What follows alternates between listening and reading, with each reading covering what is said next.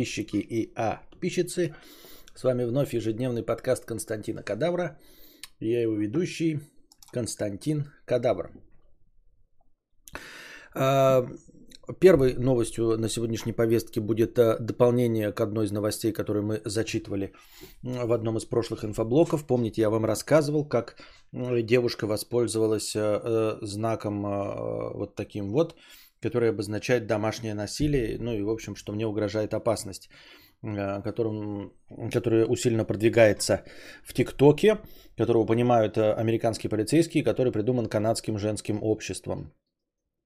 Вот, и, дескать, девушка была похищена 16-летняя, с, э, была увезена мужчиной 61, 61, 61 года, 61-летним мужчиной, вот так скажем. И она по пути, по шоссе всем в окошко показывала, значит, этот знак. И один мужчина это э, увидел и позвонил в полицию.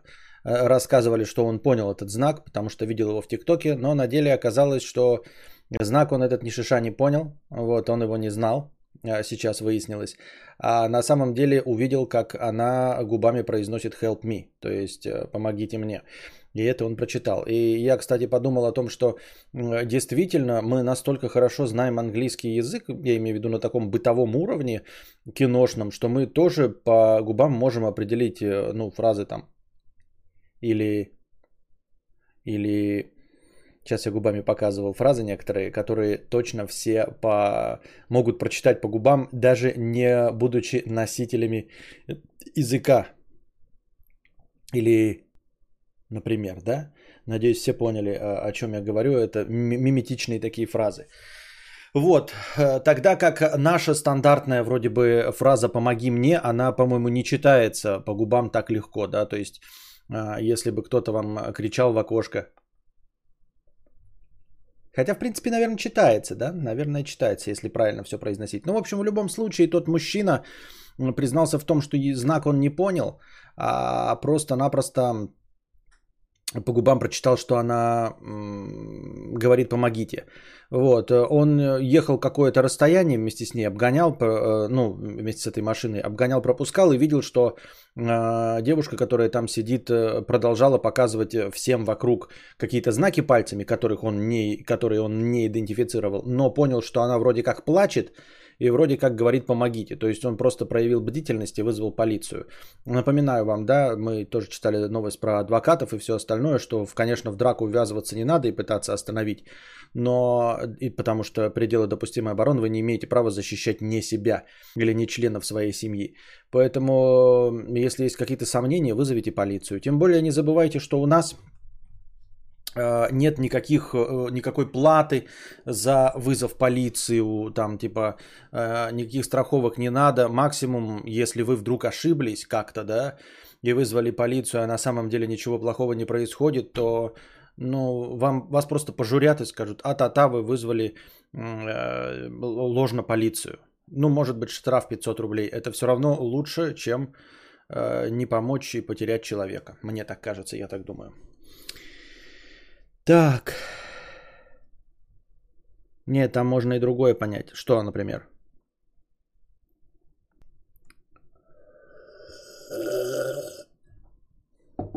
Бледовое побоище. Эм, добро пожаловать обратно с Изнова в чат. Э, спасибо, что стал эм, спонсором. Что-то я запутался сегодня. Два дня не было инфоблока. Э, позавчера просто не было инфоблока, был стрим, а вчера и стрима не было, да? Ой, подождите, или вчера был киношный, а позавчера что? А, позавчера разговор. Нет, стримы были, все правильно, все нормально. Не было только инфоблока. Да вот, да и просто, видимо, к уикенду э, события не то чтобы перестают записываться журналистами, они скорее перестают происходить. Просто, то есть, смотрите, какое дело. Э, мы же не касаемся политоты. Политота, она не терпит этих не терпит ожиданий.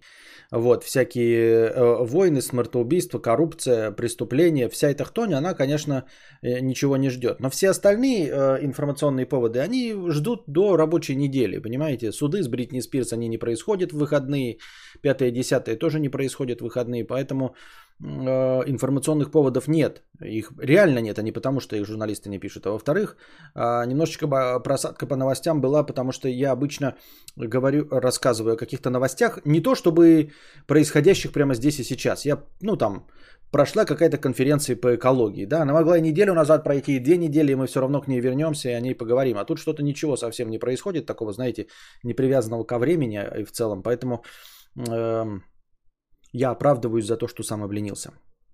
Вот, а сейчас э, у нас там какой-то разговор возник. Э, два, несколько стримов назад я говорил о том, что фотографий э, планет помимо нашей Солнечной системы не существует. Что вообще информации как бы об этих планетах там, ну, при помощи, конечно, каких-то излучений, все дела, но в целом э, судить о наличии э, каких-то не светящихся небесных тел можно только по тому, как они э, прикрывают свет от светящихся тел. То есть э, где-то там далеко, далеким-далеко находится какая-то звезда, и наши приборы космические э, фиксируют количество света, энергии, поступающей от этой звезды. И если э, там значительное количество света вдруг уходит, ну то есть падает количество энергии от этой звезды с какой-то периодичностью, то ученые делают вывод, что перед ней пролетела планета. А при помощи сложных математических вычислений они понимают, какая, какого размера эта планета и на каком расстоянии она вокруг звезды вертится. И, соответственно, высчитав ее массу и расстояние от звезды, э, зная благодаря излучению, какой температуры эта звезда, они могут сделать вывод, экзопланета это или не экзопланета. Экзопланета это э, планета земного типа, то есть приблизительно к земной массе и приблизительно с такой температурой, как я понимаю, может быть я ошибаюсь, э, на которой может образоваться такая жизнь, как у нас. Я бы сказал вообще жизнь, да, но я вижу э, и понимаю под жизнью чуть более широкое понятие, чем официальные ученые. Я понимаю под жизнью, что что-то может быть живым и совершенно не быть похожим на нас. То есть не быть э, углеродной формой жизни, с питанием, там, с размножением, с ростом, а все равно при этом быть мыслящим существом. Вот, но земного типа жизнь, то есть э, в пределах там Э, нуля градусов по замерзанию, для замерзания воды, там плюс-минус, да, чтобы было тепло, и чтобы э, в жидком э, состоянии была вода, в которой могла образоваться жизнь. Вот. Могло, теоретически все. Так вычисляются экзопланеты. Я ошибся, а точнее был некомпетентен в этом вопросе, просто тупо не знал. Я почему-то был уверен, что телескопы не позволяют ничего сфотографировать сейчас, кроме самих звезд. И вплоть до того, что даже ну, вот излучение и все остальное тоже только больших объектов. Естественно, если мы говорим о вообще дальних галактиках, то там, э, в принципе, мы даже и звезды не видим, а целиком и полностью только одну саму галактику. А уж сколько в ней чего, там уже и понять невозможно. Но в любом случае, оказывается, с 2004 года, мне написали в чате, что я петух, неправ, и что фотографии планет и экзопланет существуют. Фотографии планет я не знаю, ну сколько там, прям на сотни идет э, счет, а экзопланет что-то в районе 50. Но опять-таки мы не можем быть уверены в моих словах, потому что я прочитал какой-то один источник, а все источники в интернете это э, петушинное мнение. Так вот, э, ну ориентироваться будем, несколько сотен планет сфотографировано и около 50 экзопланет, то есть земного типа, в который, на которых может быть теоретически жизнь. И это мне написали в чате, и я стал смотреть, искать, ну, типа, правда это или нет. И обнаружил, что да, правда. И наткнулся на одну статейку, в которой были выложены 10 э, самых известных снимков о космосе. И хотел бы с вами ими поделиться. Там небольшие комментарии, я показываю снимок, небольшой комментарий обо всем этом. Э, ну и, может быть, делюсь парочкой мыслей об этом. Да, э, конечно, это будет не так интересно э, слушать в аудиоформате, но тем не менее. Значит, так. Это все еще инфоблок. Вот, первая фотография на нашей повестке дня сегодня. Это самый первый снимок Земли э, с Луны. Сделан 23 августа 1966 года. Вот, э, сделан он э, аппаратом Lunar Orbiter 1. Не знаю, наверное, есть у него какой-то официальный перевод. Вот такой вот черно-белый снимок. Значит, где-то в нем можно определить, какие континенты там изображены. На заднем плане Земля, да? И вот впоследствии снимки, вот сделанные этим лунар арбитром, а, использовались для вычисления лучшего места для будущей посадки на Луне. Вот, это первый снимок Земли с Луны.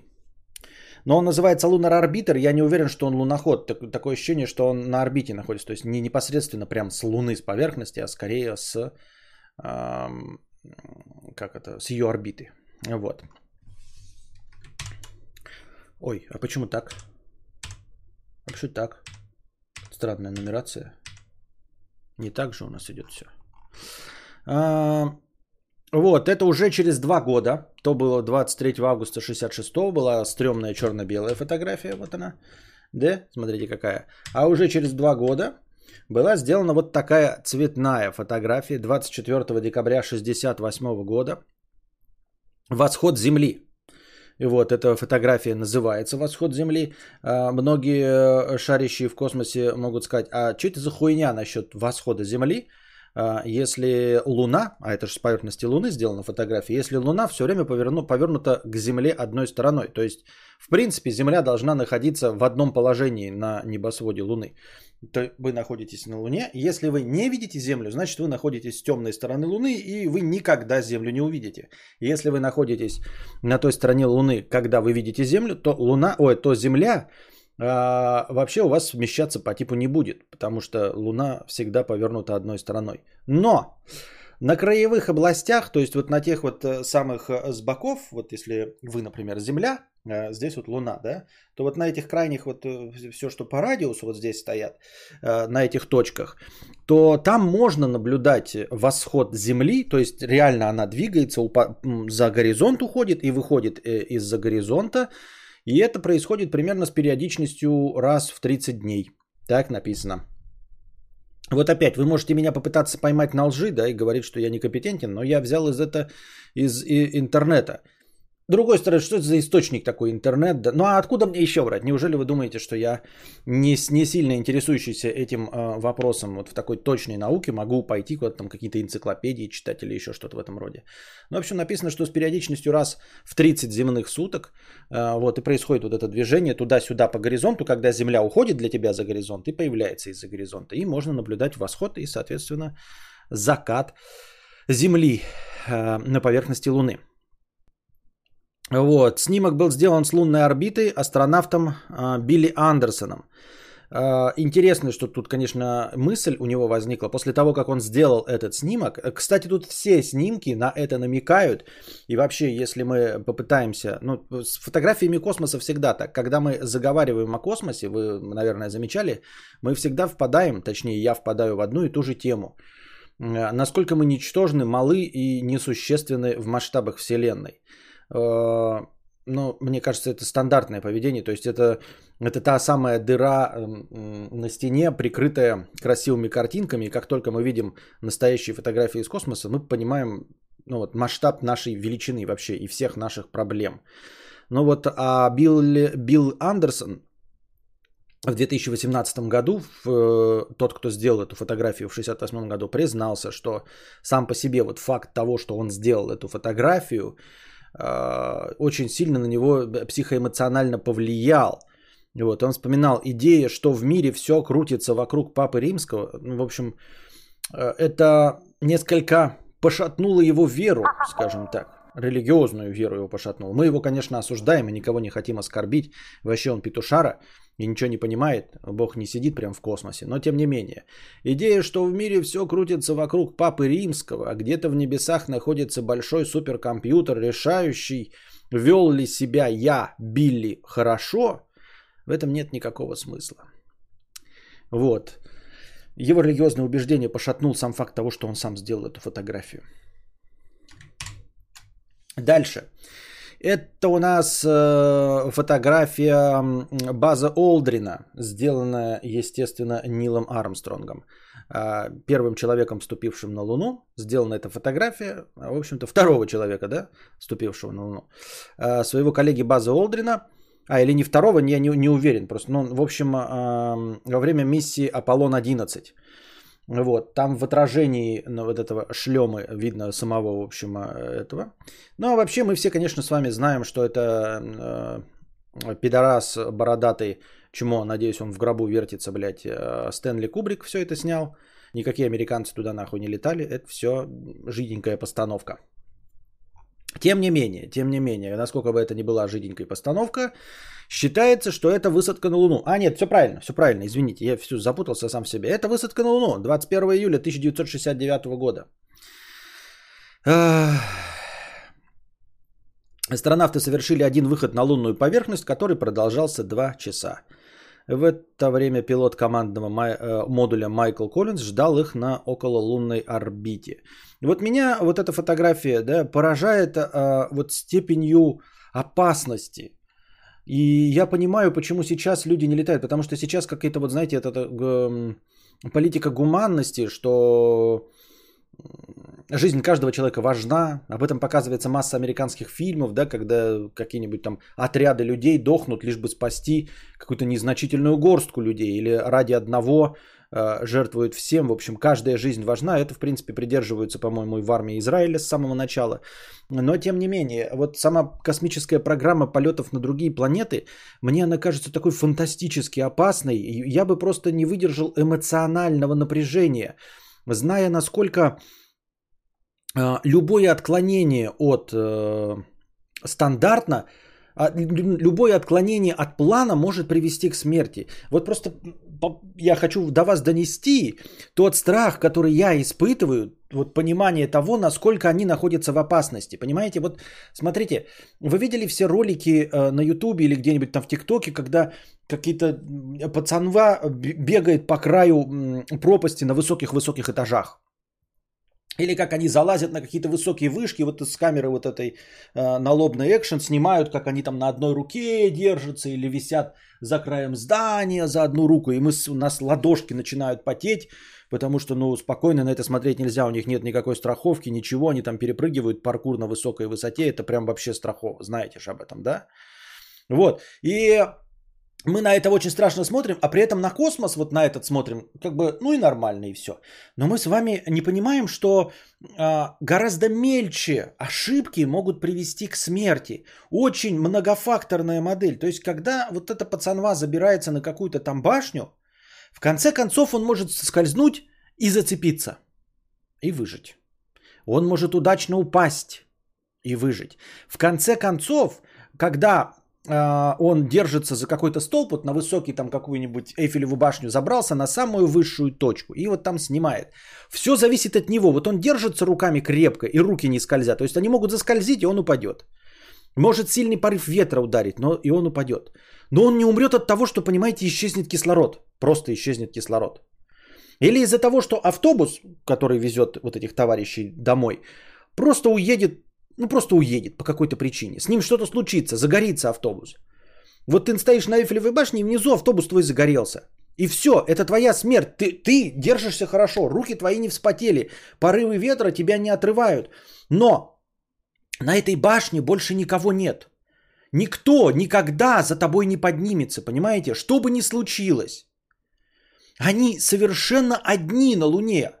И мы вот на это спокойно смотрим, а на самом деле э, запредельная опасность всего мероприятия. Я, это даже не сравнимо с тем, как ты висишь на одной руке на Эйфелевой башне. Мы можем вот просто приближаться к масштабам в сотни раз меньше. Представим, что в Париже нет никого, кто мог бы прийти тебе на помощь. Что порывы ветра ебашут, я не знаю, 100 метров в секунду а ты в одной футболочке, и ты все равно можешь дышать.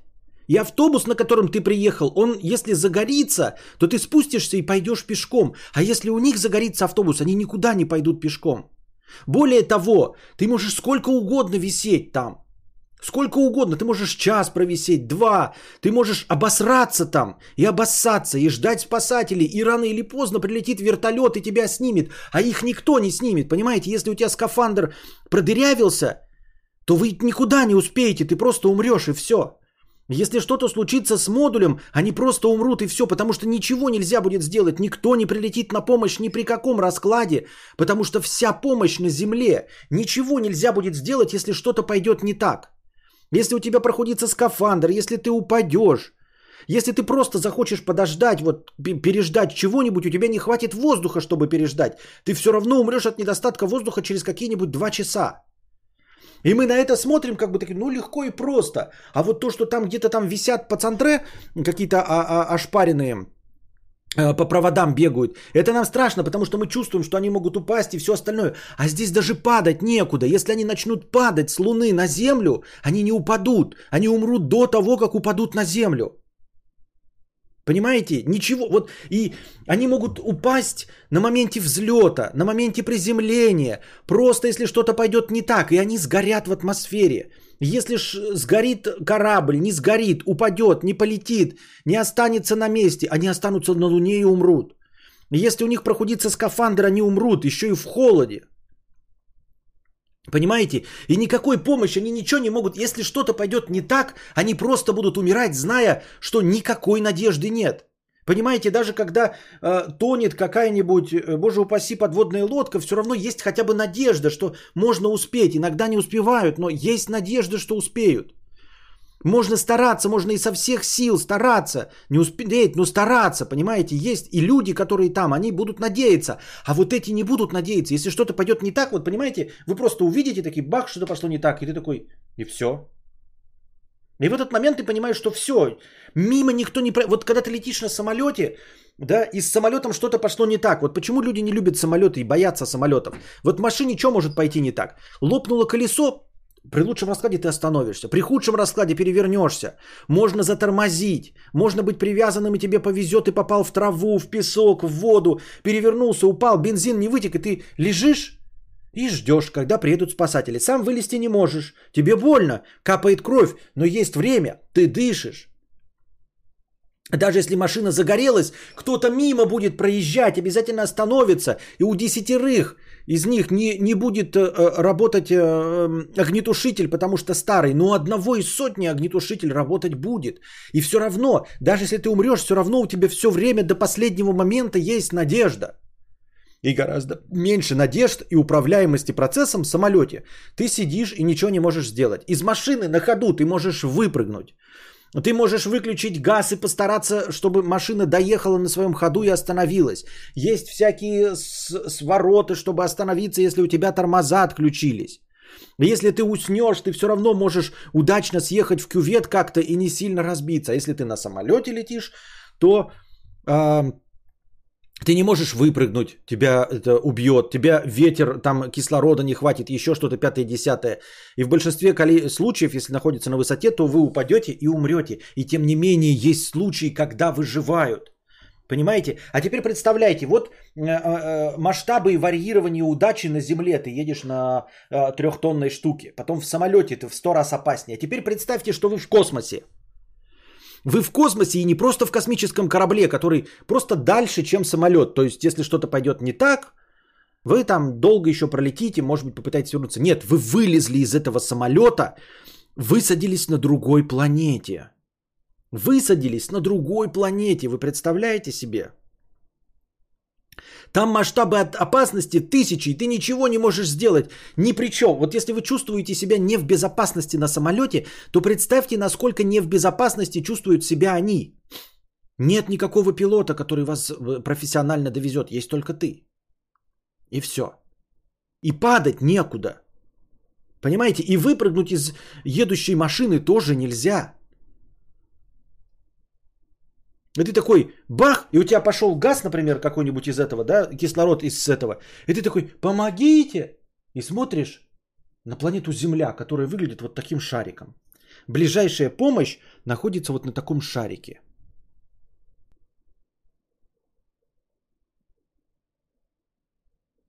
И представьте теперь степень нервного напряжения. Если что-то пойдет не так, если это ты провалдонишь, никто не исправит. Никто не исправит, никак не поможет. И тебе не поможет просто время. Я говорю, даже если ты я говорю, в самолете, ты, может, упал, а может, повезет и упаду. Может, повезет и упаду, и все будет хорошо. Да? Ну, в смысле, выживем. Бывают же выживают, да? Удачно сядем. А если на машине, я могу выпрыгнуть из машины. А если нет, упал, да, в лесу, лежишь, вылезти не можешь, но ты дышишь, у тебя есть воздух. У тебя все переломано, но у тебя есть воздух. Ты такой думаешь, ну рано или поздно кто-то проедет и увидит. Сейчас что, ночь на дворе, никто не увидит. Фонари погасли у машины. Но утром-то кто-то поедет и увидит, что я съехал в кювет. Обязательно кто-то увидит. Я просто буду лежать, стонать от боли, но дышать. Дышать. Стонать от боли, но дышать. А тут ты упал и все. А газ через какое-то время кончится, и никто не придет, никто мимо не проедет, ни сейчас, ни завтра, ни послезавтра. Более того, все будут знать о том, что происходит с Земли, и ничего не смогут поделать, и никак не смогут тебе помочь.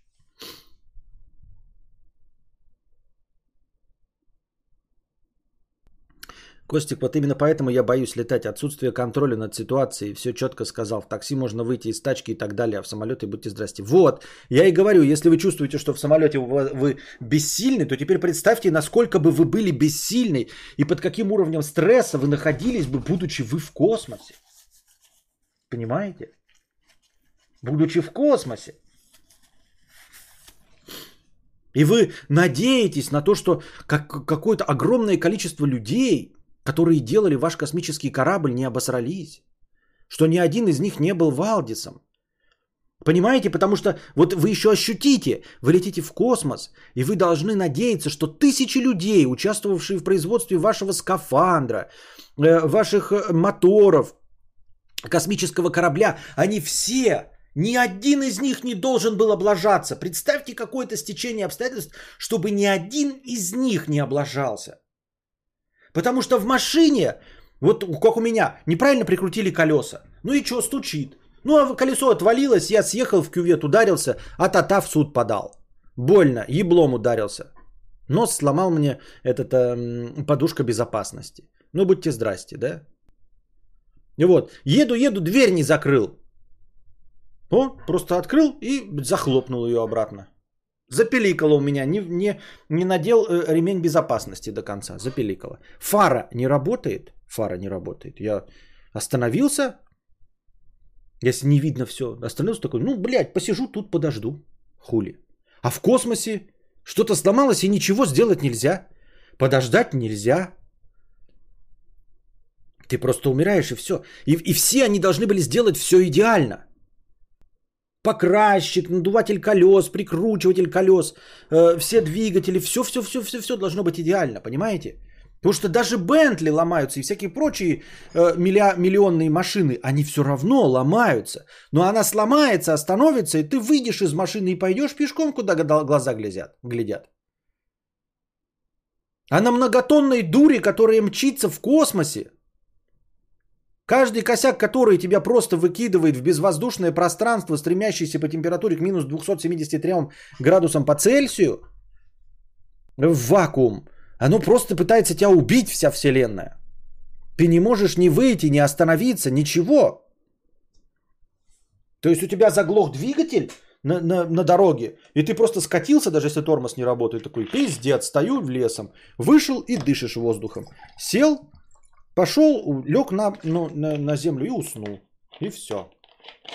А здесь ты не выйти не можешь, не остановиться, не попросить о помощи, ничего исправить. Ну, в пределах допустимого.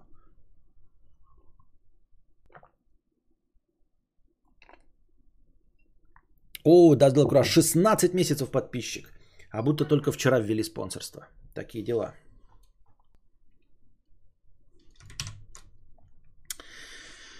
Ух.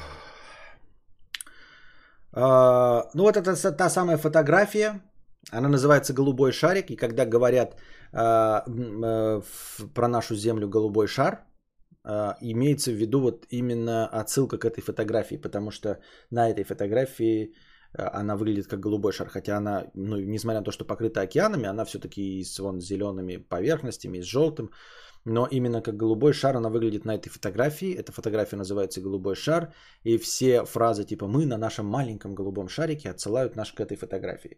Чем она примечательна? Ну, во-первых, она одна из ранних фотографий, да, цветных, 72 года. Вот, э, сделана с космического корабля э, Аполлон-17 экипажем.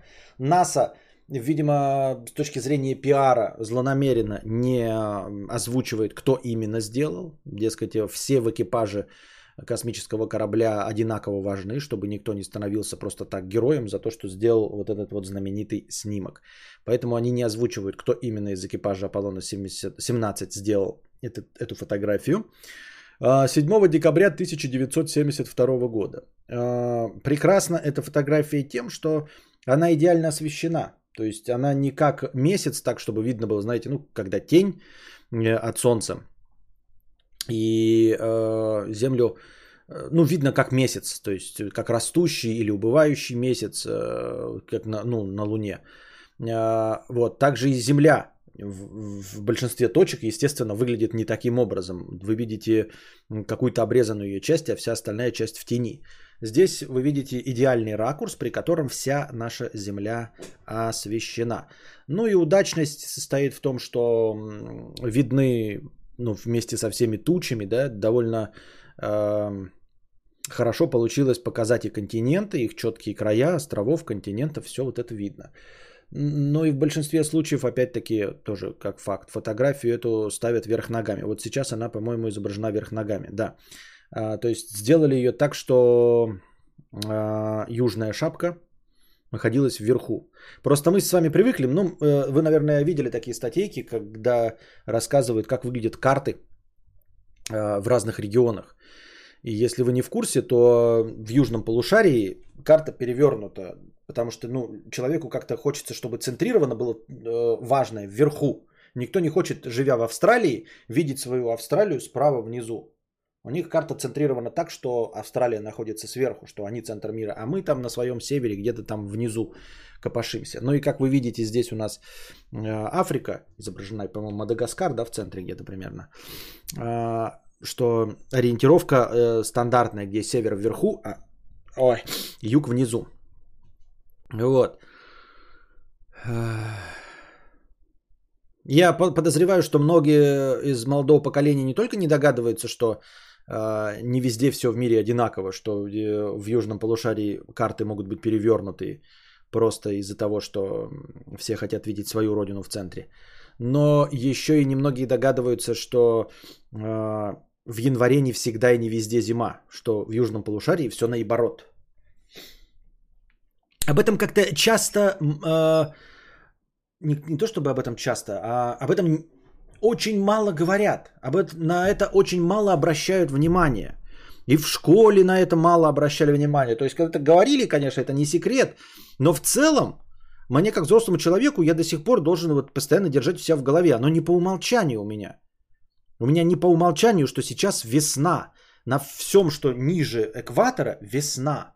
То есть у них все расцветает. У них все идет к теплу. А в северном полушарии к, хо- э, к холоду. Мы движемся к зиме. Они загорают в январе, то есть примерно вот на наших параллелях, но на южных, да? Там сейчас весна. И в январе у них будет теплый сезон, жара. У них январь это лето. Я знаю, что вы сейчас сидите, что такое за э, очевидную хуйню несешь. Попробуйте это озвучить где-нибудь в ТикТоке, наверное.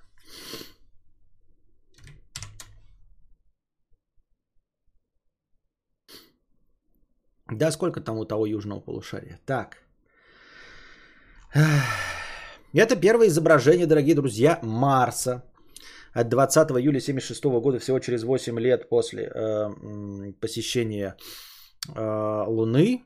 Вот, э, это, естественно, ну, на Марсе мы еще пока не были, поэтому э, искусственно долетевшая штука. И вот ее ножка изображена справа. Это первое изображение Марса. Сделала ее марсианская станция Викинг-1. Так.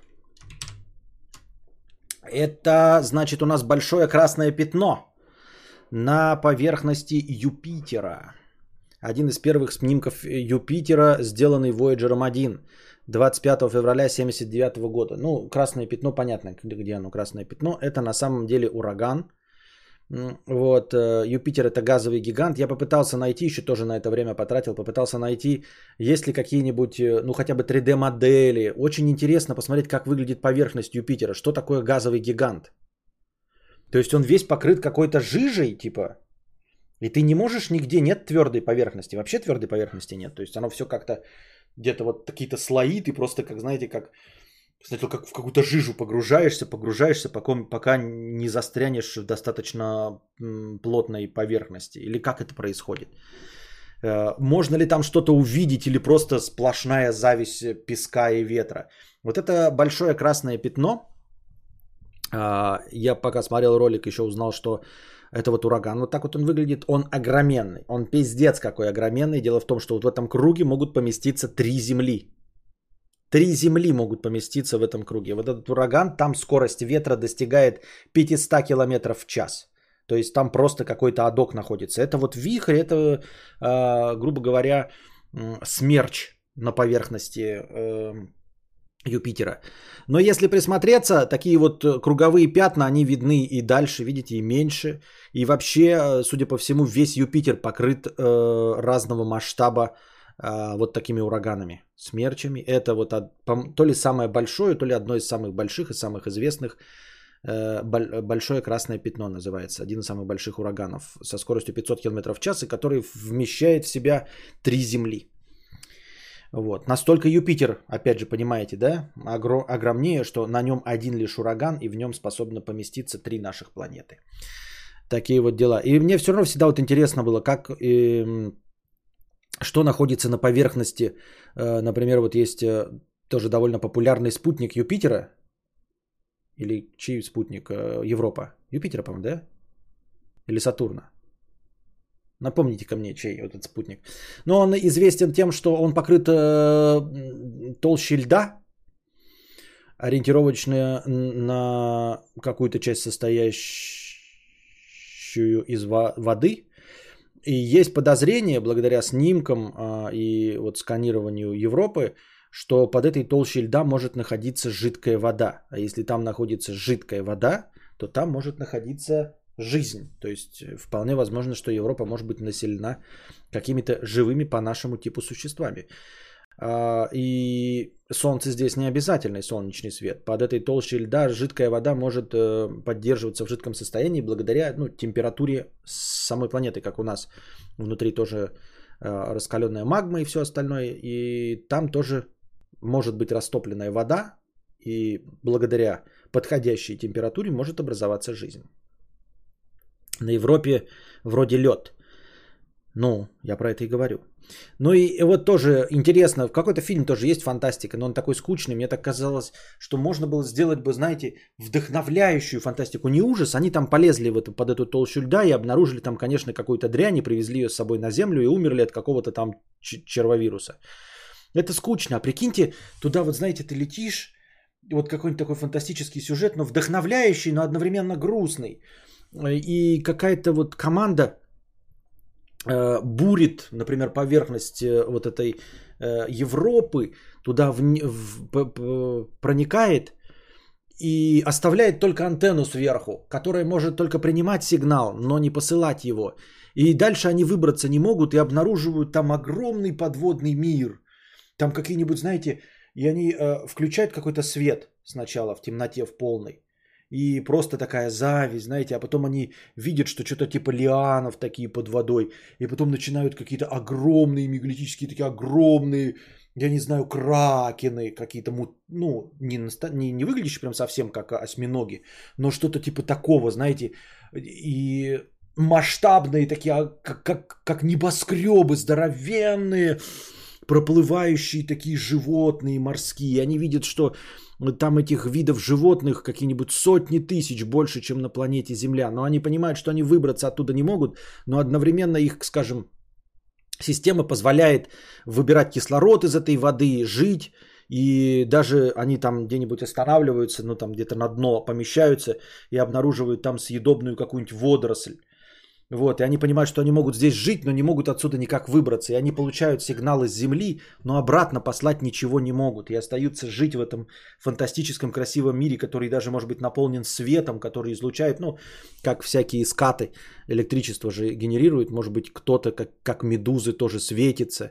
И они вот в этом красивом мире, в котором можно жить, в котором они э, рассчитывали на то, что там может быть жизнь, что там может быть приблизительно вода, и подготовили, знаете, какой-нибудь космический корабль, который способен собирать органическую пищу, типа водорослей, перерабатывать ее в нормальную пищу и способен делать кислород. Ну, там и искусственный свет. И они понимают, что их технология, ну, в их корабле, позволяет им здесь прожить до конца их дней.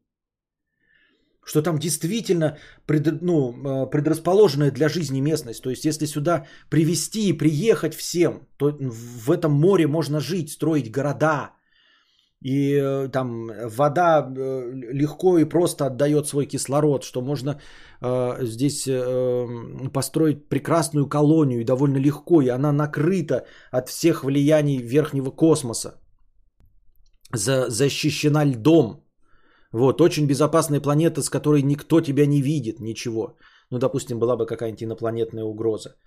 И они ни о чем об этом сообщить не могут и понимают, что в этом новом космическом раю могут прожить только они и выбраться от, из него не могут и никому об этом сообщить не могут.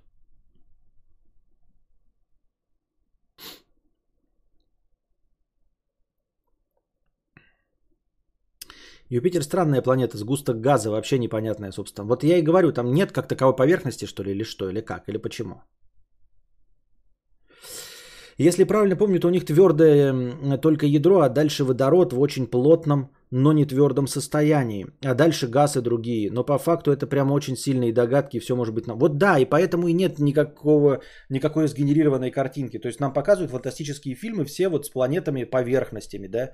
Э, в том же Интерстелларе, Интерстелларе то, что было вот водой покрыто, да, которое с большими волнами. Это все очень интересно. А вот на газовом гиганте это как? Может там от края, вот то, что мы видим, еще вглубь можно лететь и лететь просто сотни, сотнями тысяч километров.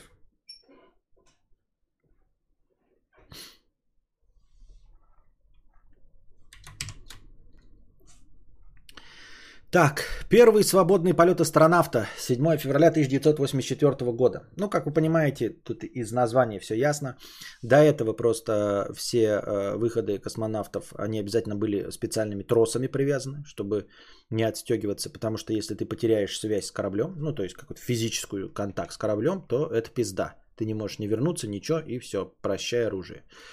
Вот, а здесь уже скафандр впервые снабжен теми самыми моторчиками, которые вы видели в фильме «Гравитация», ну и во многих других фильмах, которые так подстреливают. В общем, вот все это у него, у этого товарища Брюса Маккендлиса, э, первого астронавта в свободном полете. Понятно, что если не отталкиваться да, от корабля, то ты будешь вместе с ним двигаться, как его спутник. Но в целом всяческое может произойти в космосе. Мне кажется, это вот тоже по уровню страха, это просто пиздец. Это вот э, отпрыгнуть от космического корабля э, и надеяться на то, что твои моторчики тебя смогут туда вернуть. Но это ж просто тоже уму непостижимо. Это уму непостижимо. Просто если что-то не так, все, ты отлетаешь. И вот как в фильме «Гравитация» показывалось, еще в каком-то тоже фильмах, ты просто вот отлетаешь и даже и сделать ничего не можешь. То есть ты не можешь не плыть вот в воде, ты можешь из последних сил стараться выплыть, из последних сил тебя вода будет засасывать, и ты будешь плыть, плыть, и ты все равно будешь двигаться, и может быть вырвешься на поверхность или куда-то хоть выплывешь, или можешь в конце концов утонуть, да, ну то есть дать себе опуститься на дно и оттолкнуться от этого дна. А здесь ничего, это безвоздушное пространство, ты не можешь ни от чего оттолкнуться. Ты просто барахтаешься, и все.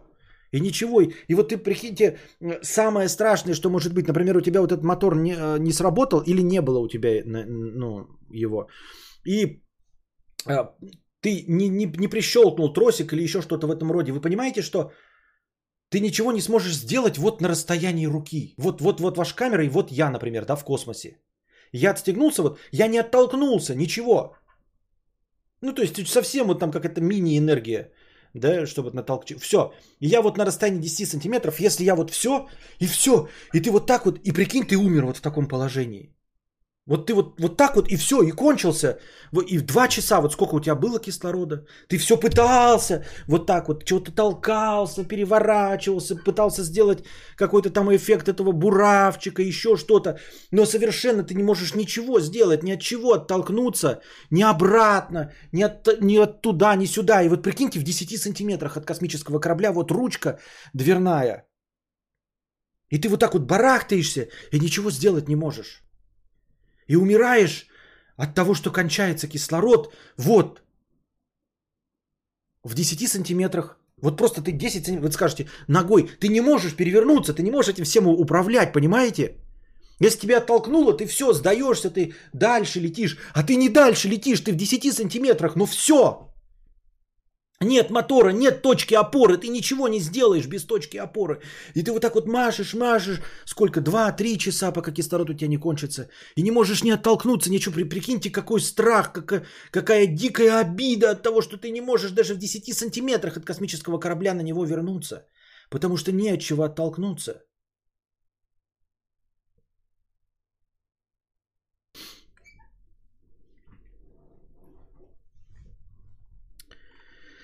Маккеллендер совершил два выхода в открытый космос общей продолжительностью чуть менее 12 часов. Это тоже один из самых известных снимков, показывающий, насколько мы в масштабе маленькие, маленькие, маленькие. Э, мы здесь, планета Земля, это вот светлая полоса, видите, светлая полоса. А на светлой полосе, вот примерно, вот куда я пальцем двигаю туда, да, вот прям параллельно, мы, не параллельно, а вот прям куда пальцем показываю, прямо двигайте, видите, белая точка на светлой полосе. Это планета Земля. Это и есть планета Земля. Бледно-голубая точка. Фотография сделана 14 февраля 1990 90 года.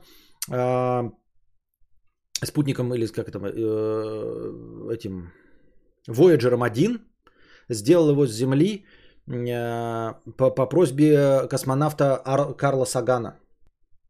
Он же еще это, эти, автор книжек и всего остального.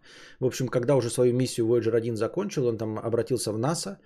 А, ну, Voyager, что с ним будет случиться? Они его развернули и сфотографировали с расстояния в Землю, с, расстояния 5,9 миллиардов километров. 5,9 миллиардов километров они сфотографировали Землю, и он вот эту фотографию у них попросил для того, чтобы проиллюстрировать, насколько мы ЧСВшны и высокомерны э, всей своей цивилизацией. Да? Это вот просто в пределах нашей Солнечной системы наша планета настолько мала, а мы тут что-то, войны какие-то устраиваем, страдаем от любви.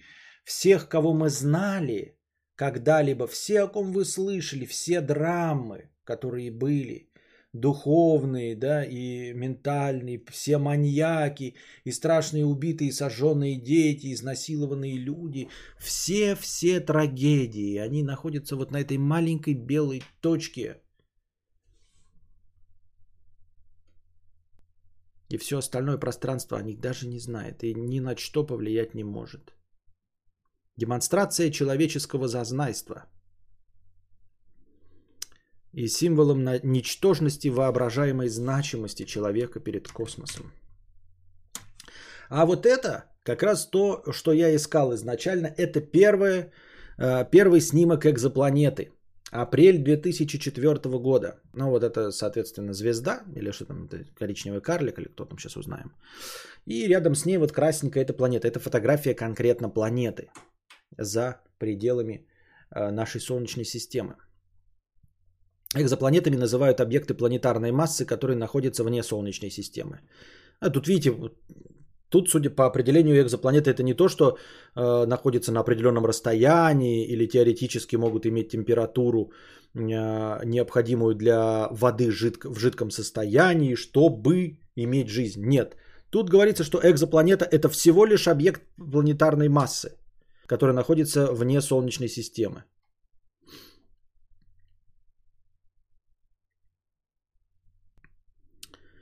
А... Не против, если аудиоподкасты в телегу заливать? Так я же их заливаю сам. Какие подкасты? Не понимаю тебя.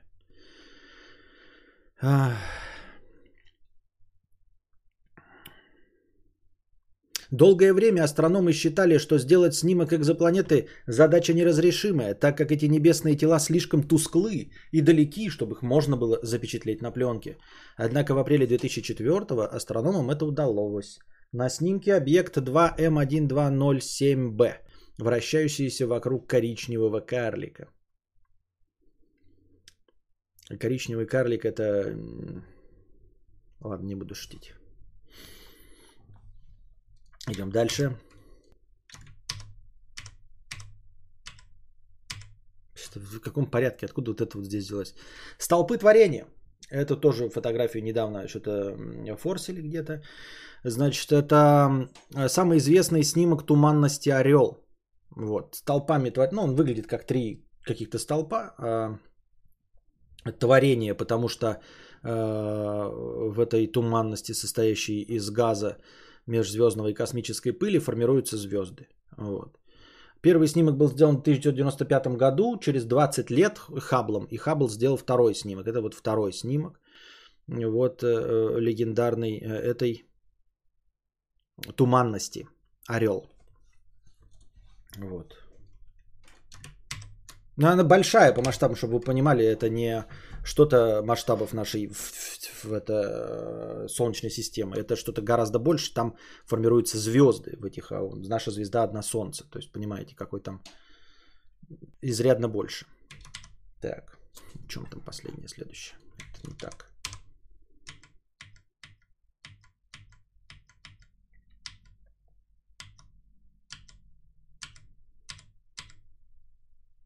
Во.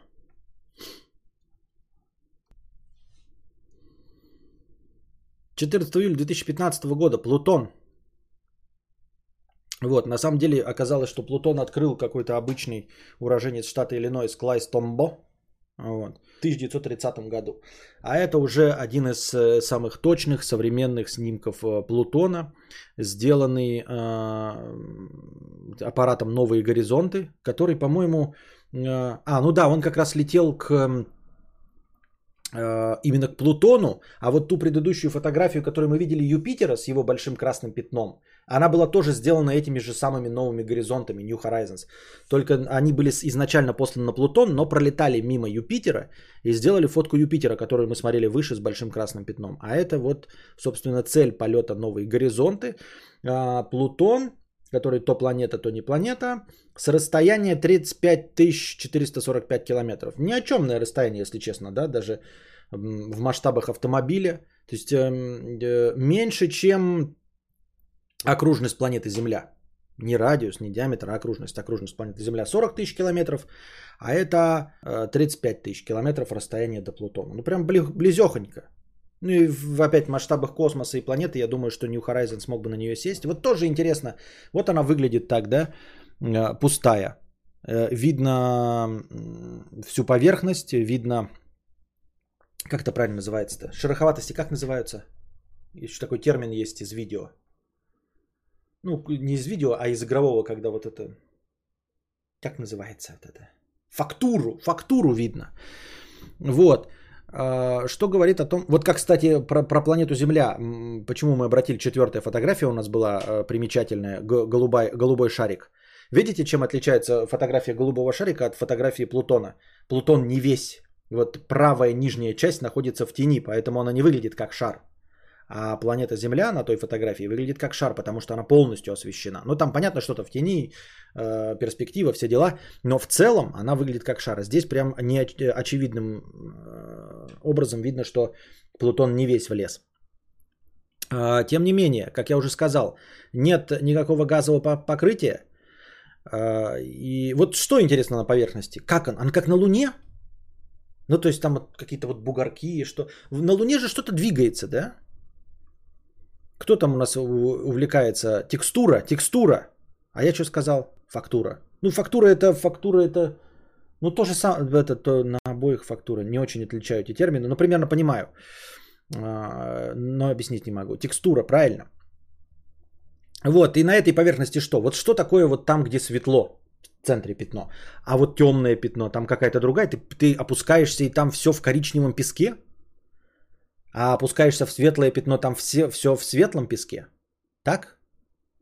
А что, там есть вообще хоть что-то? Ветры какие-то или что-то?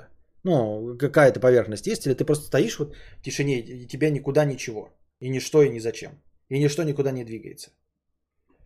Просто э, вот эти вот все дырочки, это понятно от небесных тел, в, в, попавших за миллиарды лет. В... И опять-таки масштаб, да, вот в масштабе Вселенной мы видели, насколько вся изрыта Луна этими телами. Насколько э, изрыты тела, телами вот такие вот э, планеты. Вы же видели все это. Это значит, что в масштабах жизни Вселенной мусора до пиздищи в космосе. Ощущаете вы это, да? То есть э, э нам кажется, что 14 миллиардов лет это много, но если мы возьмем, допустим, да, и округлим там за 14, 14 лет. Вот. Вселенная наша существует 14 лет. Э, наша планета существует 4 года. И за 4 года на ней вот сколько-то вот этих рытвин, попавших, а вокруг нее какое-то время вращается Луна. И на Луне сколько вот этих рытвин от попаданий небесных тел. То есть это такое ощущение, что вот если мы возьмем вот просто этот шарик, чтобы вот он вот так вот был рытвинами изрыт, мы должны постоянно в него песком хуярить каким-то. Песком с разного размера песчинками. Какие-то из них будут оставлять вот такие следы. То есть это не какой-то, мы такие сидим в космосе, да, ой, мимо нас пролетело там какое-то небесное тело.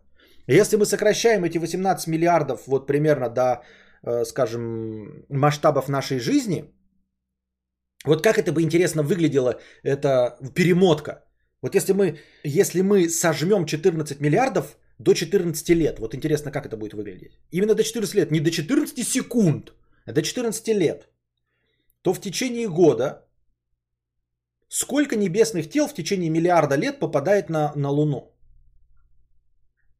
Сколько в течение миллиарда лет попало в нее вот этих точек?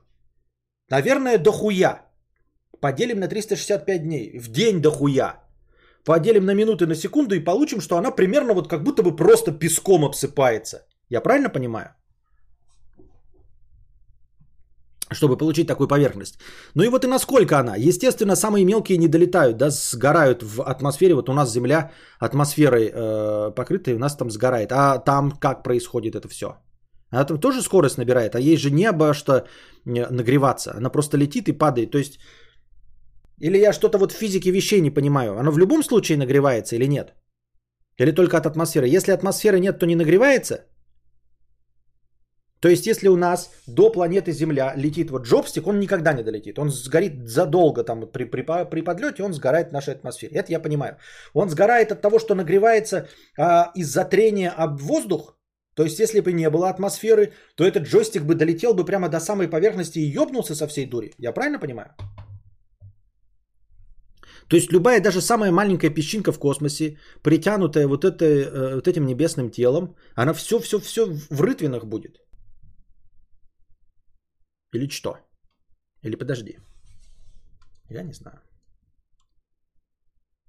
Внесу свои 5 копеек. На Луне нет атмосферы, которая сжигает частицы. Да, ну я знаю. А я что сказал, что есть? Вот мы хаблами типа смотрим далеко, экзопланеты и так далее видим. А хули не развернуть хаблы на нашей планеты и не снять их в 16К? Странно ж. Почему они снимают в 16К? Так, это что у нас? Но это тоже известный э, свеженький снимок двухлетней давности, 2019 год, 10 апреля. Одним из самых обсуждаемых снимков. Первая в истории фотография черной дыры. Ну, насколько вообще можно сделать фотографию черной дыры? Потому что черная дыра, она и черная дыра. Она поглощает свет, ничего не отражает, сама ничего не излучает. Поэтому, естественно, мы видим как бы пассивное влияние этой черной дыры. Вот в центре это сама, в общем-то, черная дыра галактики М87. Она сама по себе находится в центре галактики. То есть она даже не в нашем Млечном Пути, в котором 200-400 миллиардов звезд. Меня это поражает, насколько разнятся э, оценки. От, в нашей солнечной, ой, в нашей э, галактике Млечного Пути находится от 200 до 400 миллиардов звезд. Нихуя себе разгон. Разгон в два раза. От 200 до 400. Это как ты приходишь такой, сколько я буду получать э, зарплату? Ну, от 50 до 100 тысяч. Ты такой, блядь, вы что, охуели, блядь? Либо 50, это мало. Либо 100, блядь, это нормально. Но за 50 я работать не хочу. Но в нашей, блядь, галактике от 200 до 400 миллиардов звезд. Ну, короче.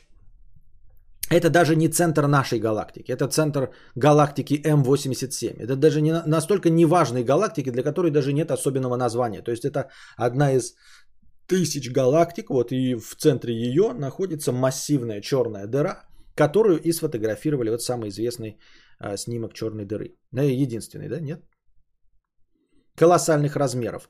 А, черная дыра размером 100 э, миллиардов километров в диаметре. То есть это только черная дыра. Вот это вот все пространство, которое сжимает время и все в себя поглощает и ничего не выпускает. Вот сама эта черная часть. Только она 100 миллиардов километров. Масса превышает 6,5 миллиардов солнц.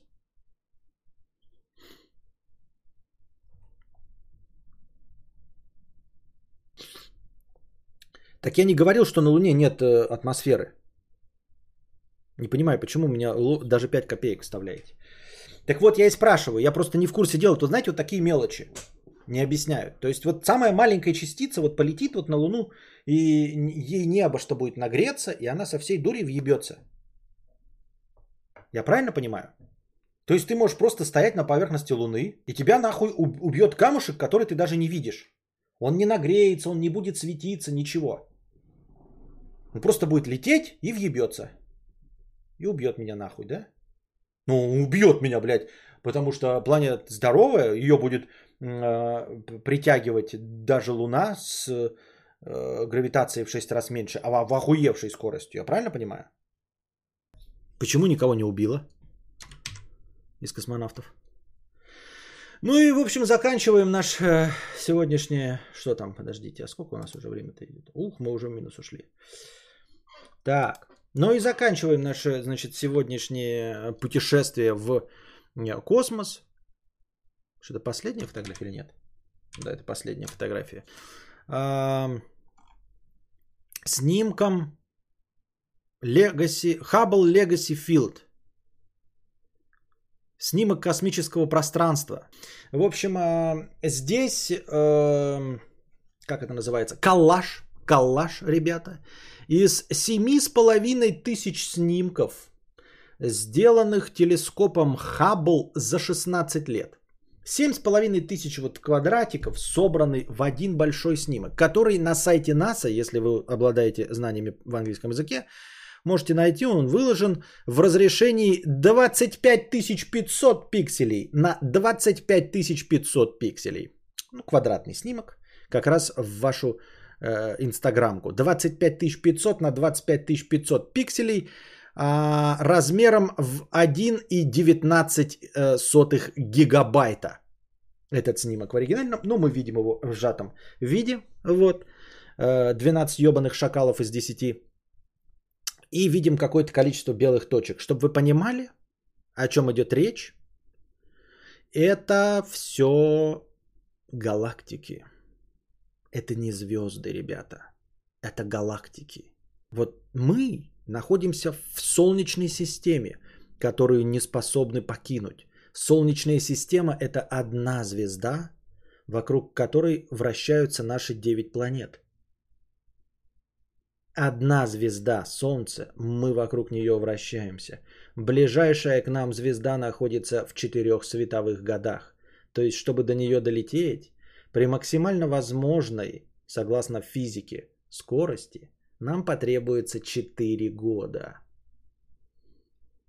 Мы находимся на одной звезде. Таких звезд в нашей галактике спирали с перемычкой от 200 до 400 миллиардов.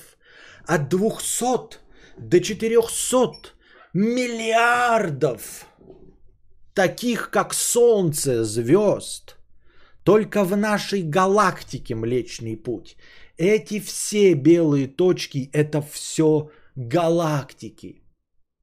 Их на этом изображении 250 тысяч. Это не весь космос – это не все, что вокруг нас. Нет. Это какой-то один сектор, который довольно точно за 16 лет был сфотографирован телескопом Хаббл. Из этих 7,5 тысяч фотографий, сделанных за 16 лет, было составлен вот этот снимок 25 500 пикселей на 25 500 пикселей, на котором изображены 250 тысяч галактик. Какие-то из этих галактик не такие большие, как наша. Наша галактика э, Млечного Пути, она большая, ребята. 200-400 миллиардов звезд. Не все, далеко не все там такие. Некоторые галактики там карликовые. Там всего несколько миллиардов звезд. Всего несколько миллиардов звезд в некоторых галактиках.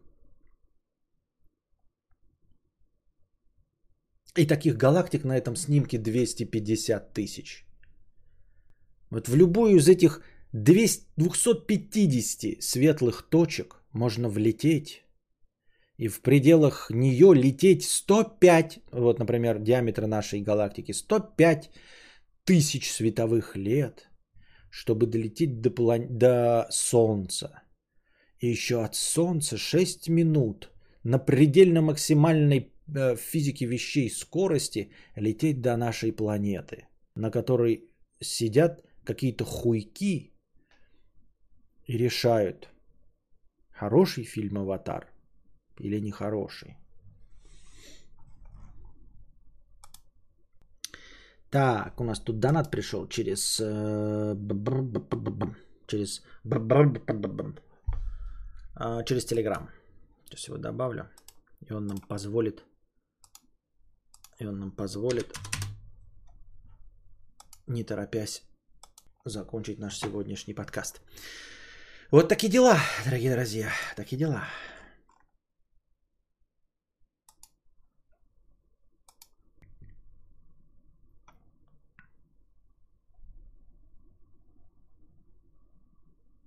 Один миллион секунд – это 11 с половиной суток. Один миллиард секунд – это 31,75% лет. 31,75 лет.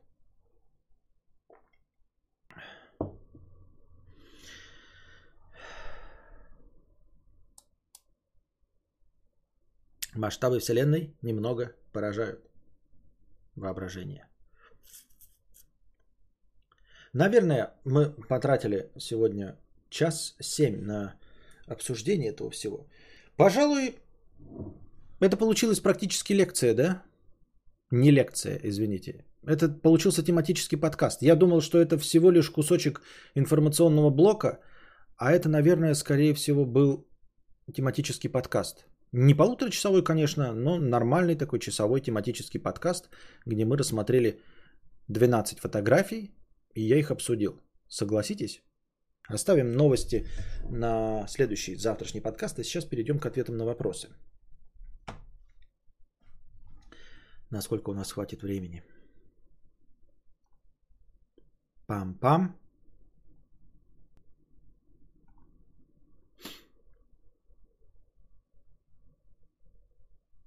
Так, ну где же я остановился? Прожимайте лайки. А, да, да, как? Показатель того, что информационный блок у нас закончен. Осталось только исправить на экране надпись с лекции на что-то другое. А, ну да. Так, так, так, так, так, так, так. Нам что нужно сделать? Нужно исправить и дать возможность говорить пролетариату. Включаем чат для пролетариата.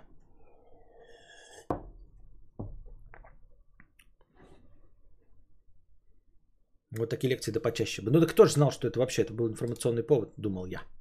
Но он занял весь э, подкаст, э, весь информационный блок. Так вот, надеюсь, вам понравилось. Ставьте плюс, если вам понравилось. Ставьте минус, э, если вам не понравилось.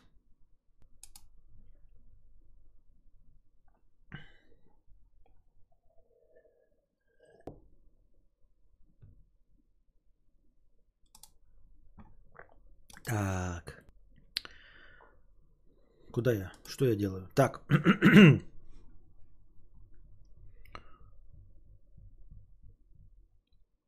Ничего не помню, на чем я остановился, не помню.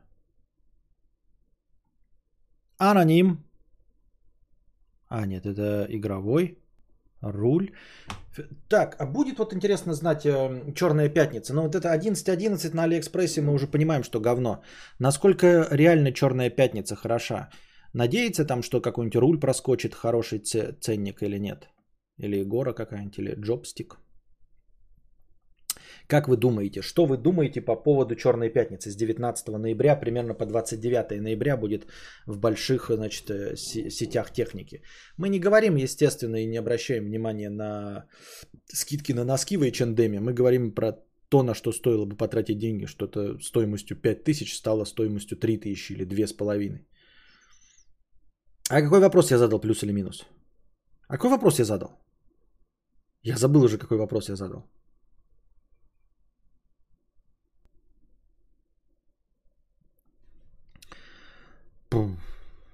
Федор, реальный человек, 50 рублей. Думаешь, нормально прогибаться под потребности зрителей? Опять проституция. Ты должен делать, что хочешь, и жить, как хочешь. Так пишут в книгах. К сожалению, без контекста я вообще не понимаю, о чем ты говоришь и про что мы в тот момент разговаривали. В прошлую черную пятницу купил себе телевизор 4К со скидкой в 30%.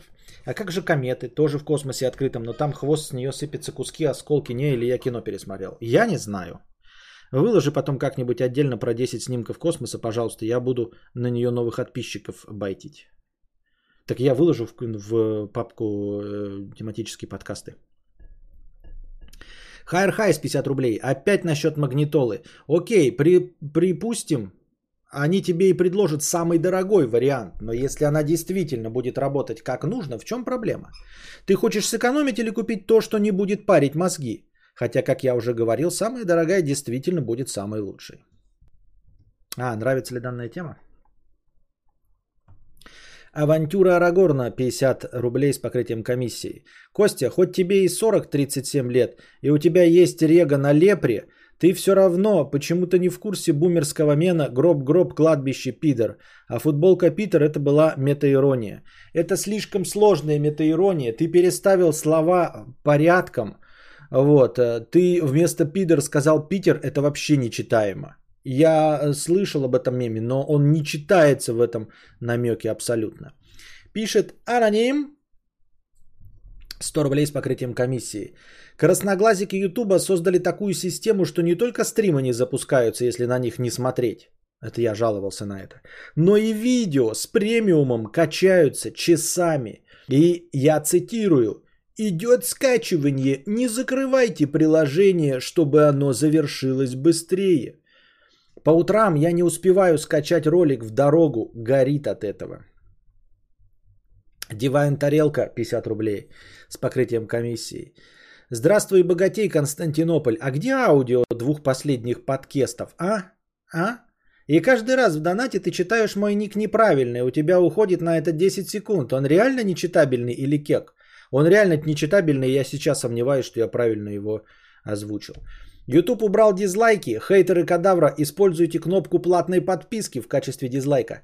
Хорошая идея, призываю всех. Ну не призываю всех, а говорю, что самое обидное, что может быть, если дизлайки отключены, это, конечно, кнопка платной подписки. Сапансировать. Хотите донести, какой я пидор, да? Чем больше а, будет а, зеленых ников в чате, чем больше спонсоров, тем больше я пидор.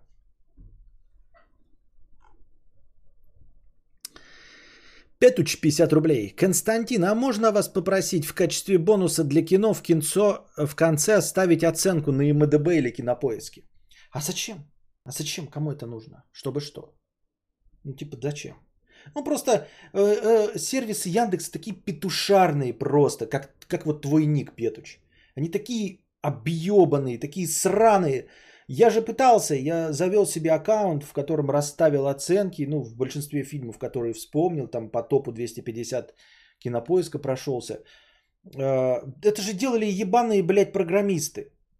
Ну, не хорошие программисты, а ебаные, потому что постоянно, блядь, деавторизация какая-то происходит. И это проблема не с браузером, а не со мной, потому что я же не деавторизуюсь из других э, сайтов. Значит, проблема только с ними. И это ебет, блядь.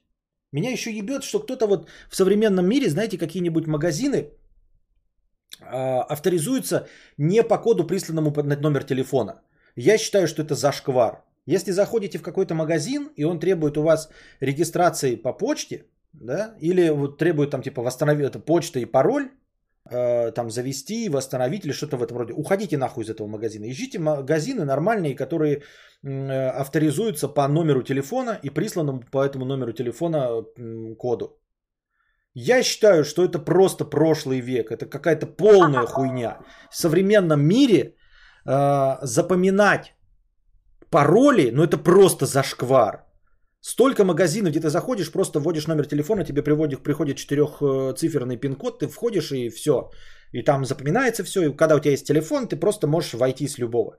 А вот эта педристичность, когда ты э, на, заходишь с телефона и должен, блядь, на этом маленьком телефоне пароль вспоминать и вводить его с клавиатуры телефона.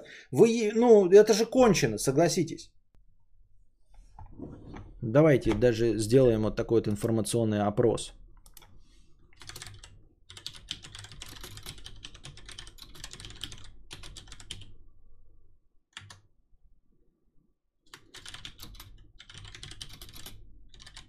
Через телефон и смс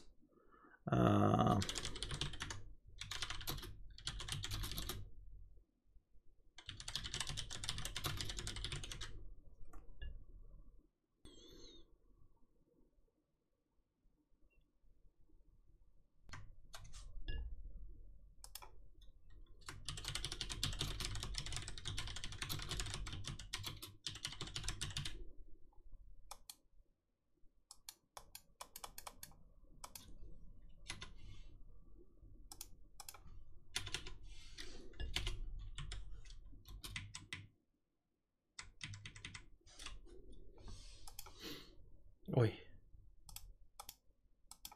Ой.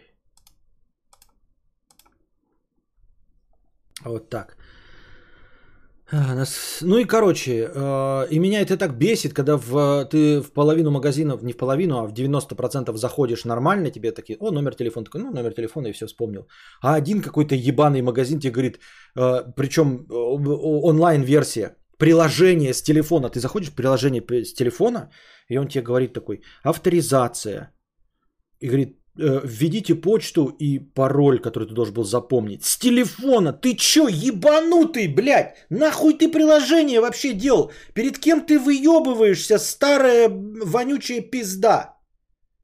Тебе, блядь, на подъезде сидеть и проституток и наркоманов обсуждать, а ты делаешь приложение на телефоне. Нахуй ты делаешь приложение на телефоне?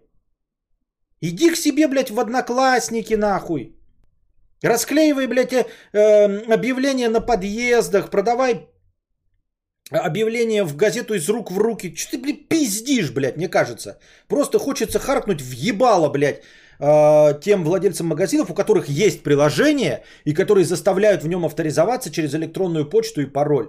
Мне просто кажется, ты умственно отсталый. Иди, пожалуйста, для тебя есть, блядь, газета бесплатных объявлений, есть, блядь, из рук в руки. Иди, и не, не через электронную почту, иди туда, блядь, вручную нахуй. Бери анкетку и заполняй, блядь. О-о-о, Педрейра, э, приглашаем вас купить саморезы. Телефон городской. 372737, блядь. Ты приложение сделал, ебаный петушара, для телефона. Значит, авторизоваться я должен, не вспоминая пароли, блядь, не ходя на электронную почту, чтобы восстановить, а просто введя ебаный, блядь, смс.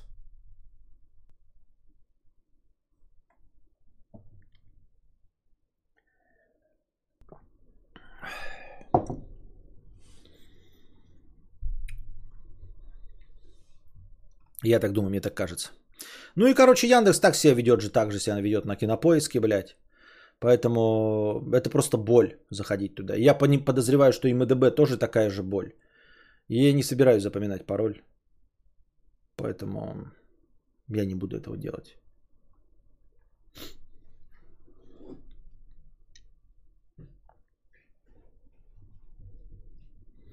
На айфонах есть регистрация через аккаунт Apple. Если у магазина нету такой регистрации, то зачем она? Согласен, но нет. Есть такие, у которых нет. Генелис 1999 рублей. На iOS приложение YouTube отлично ищет видео по, по ссылке. Вставляешь ссыль в поисковик, и первый результат – нужное видео. Только что проверил. Да? Да? Ну-ка, давай-ка. Сейчас, блядь, въебу какую-нибудь ссылку.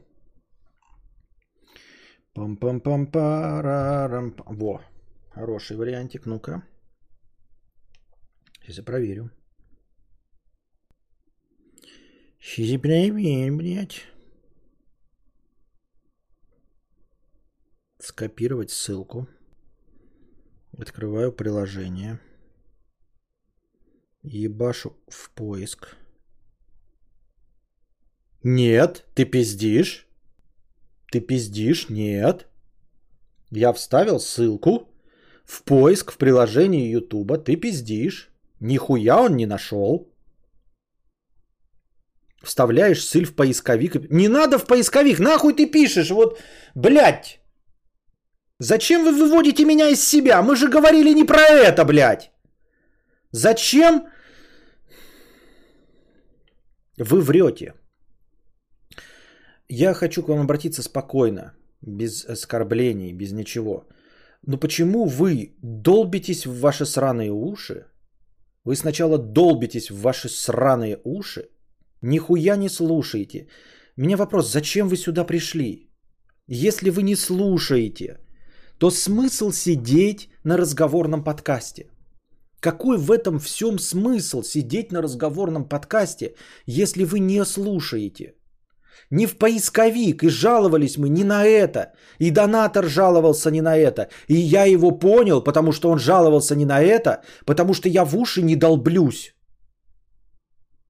Он жаловался на то, что ты не можешь вставить ссылку на YouTube в YouTube и найти видео. Меня это очень нервирует, ребята, потому что я взаимодействую с вами. И вот сейчас у меня от этого тратятся нервы. И я взаимодействую и трачу ваше настроение, вот, ребята. Но мы тратим настроение, которое все равно Геннадий сам задонатил. Но тем не менее. Вы понимаете, да, в чем проблема? Я трачу время на то, чтобы повторить. Просто повторить свой постулат, который человек просто всрал себе в уши нихуя не понял, о чем идет речь. И зачем-то высказал свое тупое мнение. Тупое оно не в оскорбление, а потому что оно тупое.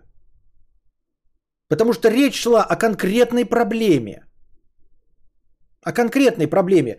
Вставляете ссылку на YouTube ролик в приложении YouTube в поиск и не находите видос на YouTube.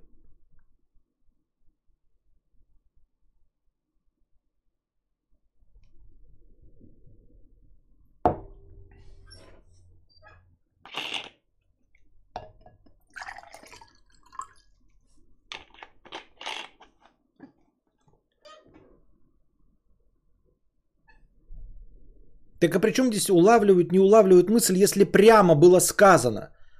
Если человек один написал донат, и я его понял, значит он его правильно написал. Если я его понял, он написал свою проблему, я ее понял с первого раза, значит он написал нормально ее.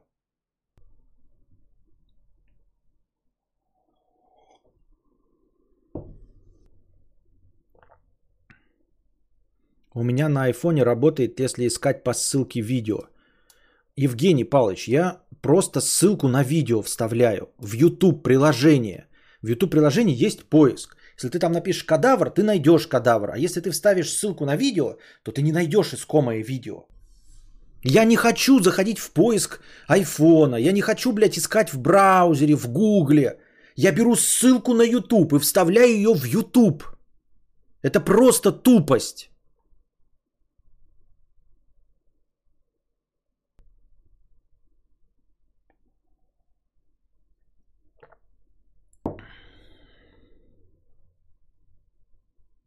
Я на Андрюше скопировал ссылку видео в Ютубе.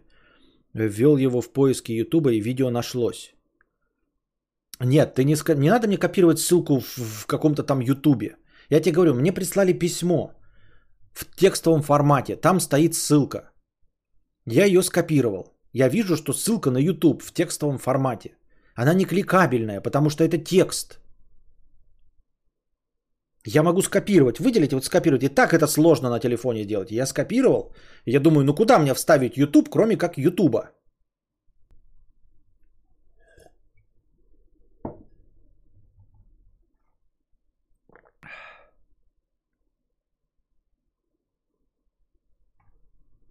Гинель, ты же старый зритель, почему ты просто не слушаешь? Просто не слушаешь. Зачем и почему? И что движет такими людьми? И ты заставил меня потратить время и кучу настроения на то, чтобы это объяснять. Это неинтересно никому. Тем более оно является результатом твоей тупости. Ты затупил, а мы сейчас сидим, и я это проясняю. Даже не моей. Ладно бы над моей тупостью мы бы посидели, посмеялись. Люди пришли сюда за моей тупостью, а не за твоей.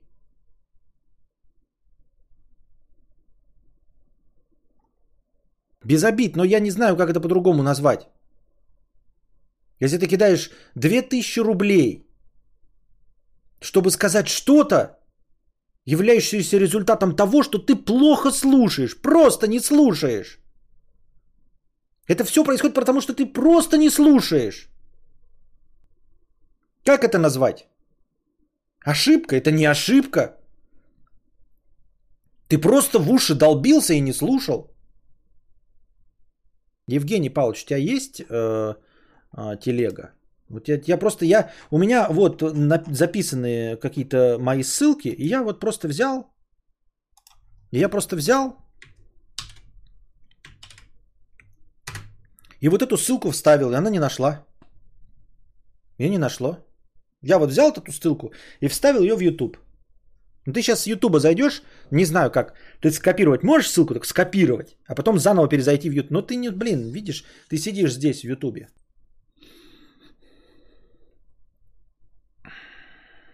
Аноним 100 рублей с покрытием комиссии. Приветствую, Новостин Вещавр.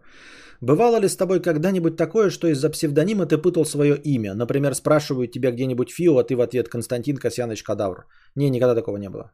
Нет, легко и просто разделяется. Я кадавр только в будке и все. Меня никто не зовет ни Кости, ни чем подобным.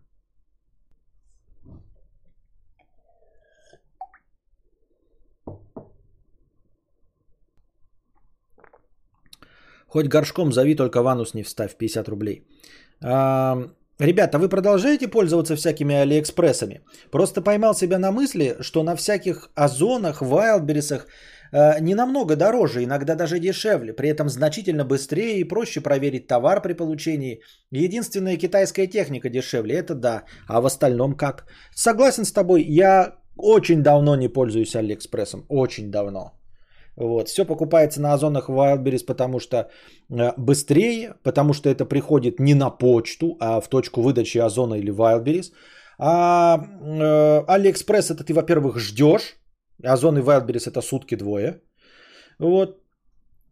Э, и даже если это дороже, то лучше подождать, э, лучше двое суток и потом приехать в удобную точку и в этой удобной точке взять. AliExpress ждешь неизвестно сколько, Потом приходишь, зависишь от почты, которая устраивает себе э, то инвентаризацию, то каждый восьмой вторник э, каждого третьего месяца выходной, то приходишь, там выдают пенсии очередь, то пятое, то десятое. Зачем зависеть от почты? Ради чего? Ради китайских товаров с Алиэкспресс, которые ты можешь купить за 120 рублей, а на Алиэкспрессе ты купишь их за 100 и будешь ждать две недели? Серьезно?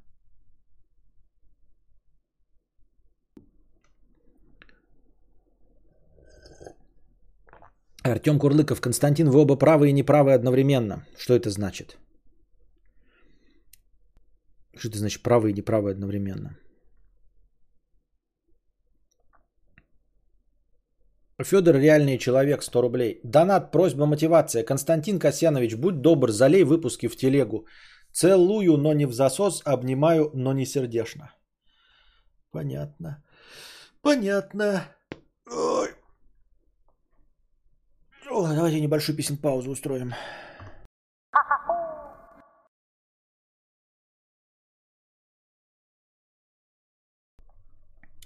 Итак, I'm back. Back, back.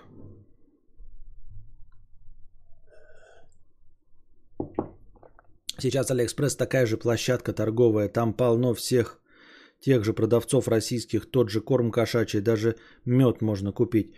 А выдачи не только на почте, а эти товары с учетом э, промиков дешевле. А, выдачи не только на почте, это обозначает, что тебе нужно искать и попытаться разобраться, кто тебе не только на почту это все предоставит. Это полная хуйня. Я уже попытался, Алихан, ты меня на эту хуйню не купишь. Ты эту хуйню можешь, блядь, впаривать своим дружкам. Это полное дерьмо. Когда ты, блядь, эм, выбираешь по фильтрам э, доставку при помощи чего-то и пытаешься разобраться, блядь, через что он доставит. Через ебаное DPD или через ебучий SDEC. Это совсем не уровень озона э, логистики и совсем не уровень логистики Wildberries. Нихуя ты эту хуйню никому не впаришь, кроме себя. Сам себе можешь покупать это дерьмо, блядь, и ждать. Меня вы начинаете... Не знаю, мне ли таблетки перестали действовать или что, но пиздец вы меня бесите. Ебать как бесите со своими ебаными пяти копейками, которые целиком и полностью укладываются вот в формат тупозвонства. Эти пять копеек это не просто добавочная информация, а просто лживая информация. Просто, блядь, ложь и хуйня.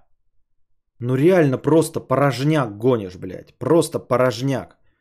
Алиэкспресс неудобный, фильтры там говно полнейшее. Искать какой-то товар, чтобы он был э, с доставкой. И он будет не, не почта, а будут ебаные другие доставки. Почему ты говоришь, что, блядь, э, можно доставлять не почтой России, не только почтой? Что, блядь, DPD намного лучше, что ли, блядь? Или что, СДЭК быстрее? Нет, это пиздеж. Вместо двух недель будет пять дней будет неделя. DPD вообще хуй знает сколько будет. И куда идти, блядь, за этими, блядь, DPD? Одна-две точки на город.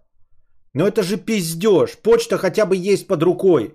А DPD хуй знает где будет, блядь. Две-три точки на город, ты будешь туда, блядь, ехать. Там стоять в очереди непонятно что. А зона до пизды, блядь.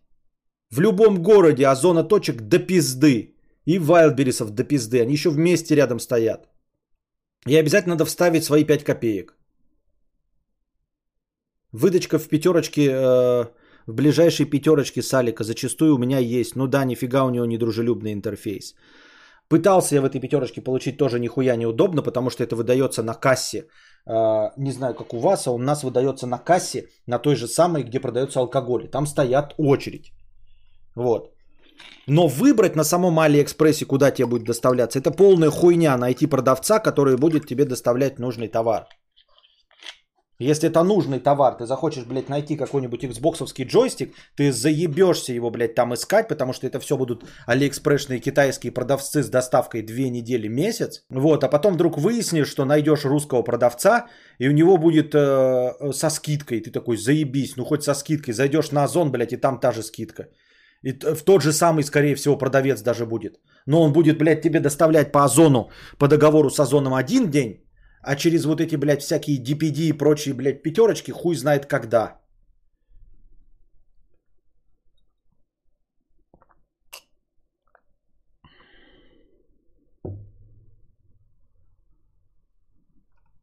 Извините меня, Алихан, не обижайся. Я хочу в Форзу поиграть. Ай.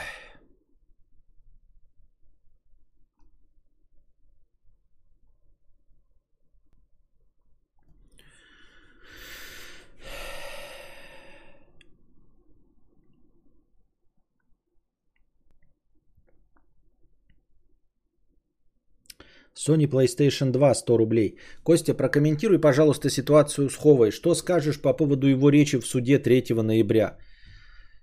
Я ничего не скажу, я ни на что не влияю. Только инфузория не поймет, что там нет состава преступления. Я не знаю. Я не принимаю решений. К сожалению, ни я, ни ты, ни кто-либо из зрителей, журналистов и всех, кто видел ролик, мы не принимаем решения и ни на что не влияем. У него правда отец болеет? Я не знаю.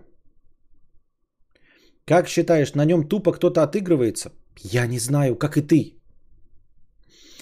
Э, жалко его пиздец, очень жалко. Я хочу, чтобы его выпустили, я хочу, чтобы они, ну, там принялось наконец какое-то решение э, и его выпустили.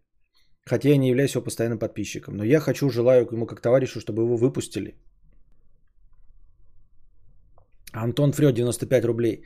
Пилот-испытатель опытного вертолета сидит и говорит студентам и профессору. Сейчас будем взлетать на опытном образце, который вы сделали. Все убежали, а профессор нет. Пилот спросил, почему вы не убежали? Профессор ответил, да я знаю своих Валдисов, эта машина даже не взлетит. Понятно. Это я, 95 рублей. А как же тогда комета в открытом космосе? Она же вроде летит с хвостом, и от нее осколки летят, не? Или я кино пересмотрел? А какой, вот к, к чему ты это? Я не помню контекст. Что значит, а как же комета в открытом космосе летит? Что значит, как комета в открытом космосе летит? Это я должен что? Я люблю жареную картошку. А как же комета в открытом космосе летит? Не подходит. Не понимаю, к чему речь идет. 250 тысяч галактик изображено на этой фотографии. А как же комета в открытом космосе летит? Не подходит.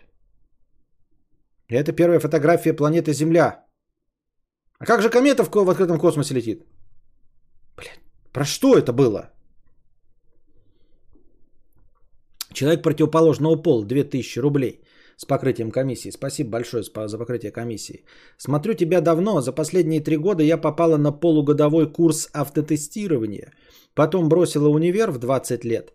Так и не имею высшего образования, потому что после курса дали работу. И, наконец, сейчас, спустя три года, я получаю зарплату около 300 тысяч рублей. Я тестировщик, мне повезло. Спасибо за стримы. Полугодовой курс автотестирования? Ты а, тестировщик автомобилей? Через три года в свои 23 ты получаешь 300 тысяч? Ой, поздравляю, конечно, но не от всего сердца. Да как так-то? Утро сет 250 рублей. Привет, посмотрел сегодня историческую сводку про BMW от Ильдар Автоподбор. Советую. Было бы интересно послушать тематические стримы про становление какого-либо автомобильного бренда. Я не буду этим заниматься, потому что я э, не смогу э, конкурировать э, и показать и рассказать что-то лучше. Не то чтобы больше, да, а просто лучше, чем Ильдар Автоподбор и чем Стас Асафьев. Ну, то есть я просто с ними не хочу конкурировать, потому что они рассказали все, что интересно мне. То есть есть какие-то обоссанные популяризаторы науки, которые рассказывают непроверенную хуйню, вот, вычитанную из интернетов. Я тоже несу им неправильную хуйню, но я не популяризатор науки, и у меня не миллионы подписчиков, поэтому меня полыхает. Вот. Которые рассказывали о чем-нибудь, и я смотрю на это, думаю, я бы тоже мог об этом рассказать, потому что они рассказывают неинтересно, потому что они рассказывают популистскую шляпу, потому что, ну, это по, как это, поверхностная такая для дурачков информация. Я бы это все выдал, ну, по крайней мере, в своем дебильном формате для своих дебиль... э, с моих любимых зрителей.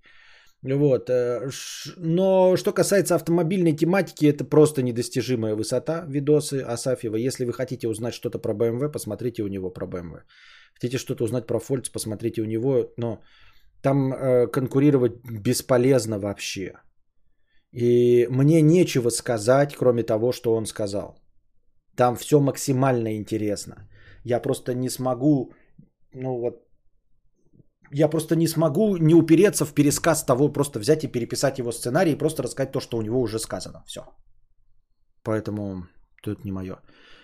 Кадавр фан 50 рублей. Донат про греков не читал? Читал. Э, заманался уже. Вот, все. Отвечаю только так. Читал. Не умеешь слушать. Нахера ты задаешь вопрос? Нахрена задавать вопросы, если ты все равно не, не, не, не отвечаешь? Вот я хотел не ответить. Думаю, в следующий раз все, я не буду тебе отвечать. Я буду, ты будешь повторять донат свой, потому что тупой и не можешь, блядь, перемотать и посмотреть.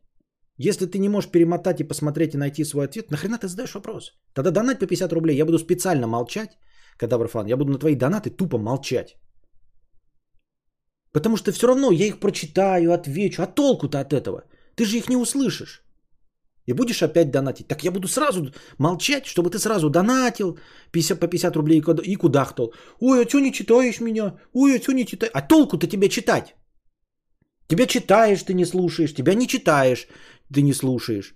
И будешь продолжать донатить. Так а зачем мне прилагать усилия и отвечать на твои вопросы и тратить на это драгоценное настроение – если можно от тебя просто бесплатно получать донаты, все равно ты будешь задавать вопросы, а почему ты не ответил на мой донат?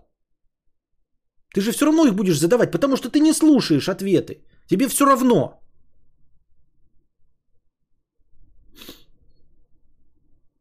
Петуч 50 рублей. Прости, Константин, идею неправильно донес. Оценивать фильм в конце хоть в попугаях, экселии или метрике стоп-гейма с парой аргументов. Интересно получить сжатое мнение о фильме и понять, где он относительно другого фильма находится в твоей системе оценки. Бонд 1 из 10, Рок-звезда 8 из 10, IP 192-168. Я понял, но я вообще-то в конце фильма говорю, понравился или не понравился в целом. Но если ты хочешь именно цифровой оценки в десятибальной шкале, то ну, попытаюсь, попробую ее придерживаться и приводить какие-то сравнения. Но сравнения я и так привожу. Я обычно в конце фильма всегда говорю, там, типа, этот фильм в ряде других фильмов э, похожей тематики или жанра, вот он лучше или хуже, понравился ли мне фильм, я всегда даю оценку в конце. Разве нет?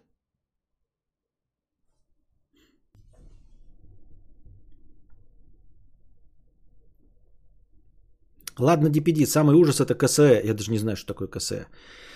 Пришлось на Алике специфическую фигню заказать, которую тупо нет на наших маркетплейсах. Заказ лежит на складе в Москве с 27 октября. Прикольно. Прикольно. Уже три недели лежит почти, да? Так вот, а, возвращаемся к человеку противоположного пола, который э, автотестировщиком а, как узнать, уже был ответ на мой донат, пишет Адам Вест. Никак не узнать. Слушай, если ну, можно просто, конечно, а, самый сложный и абсолютно не берущийся вариант это смотреть или слушать стрим. Вот. Но это для тупых, для тех, кто пришел сюда смотреть и слушать стрим. Для сверхразумов, для гениев, которые вот ход гения, то надо, конечно, тут вариантов вообще нет. Никак не узнать, был ли ответ на твой донат. Но никак. Ну, типа, есть только самый тупой и дебильный способ, это слушать сам стрим. Ну или смотреть его. Но это вообще дебилизм, конечно. А так, в целом, наверное, если не получается никак получить ответ, был ли ответ на твой донат, то, наверное, больше никогда не донатить и не задавать вопросы. Вот и все. Ну, потому что это странно, ты даешь вопрос и не ждешь ответа, а потом задаешь вопрос, был ли ответ. Это очень странно. Так вот, возвращаемся к человеку противоположного пола, которая авто, э, полугодовой курс автотестировщика про, про, прошла и стала зарабатывать 300 тысяч.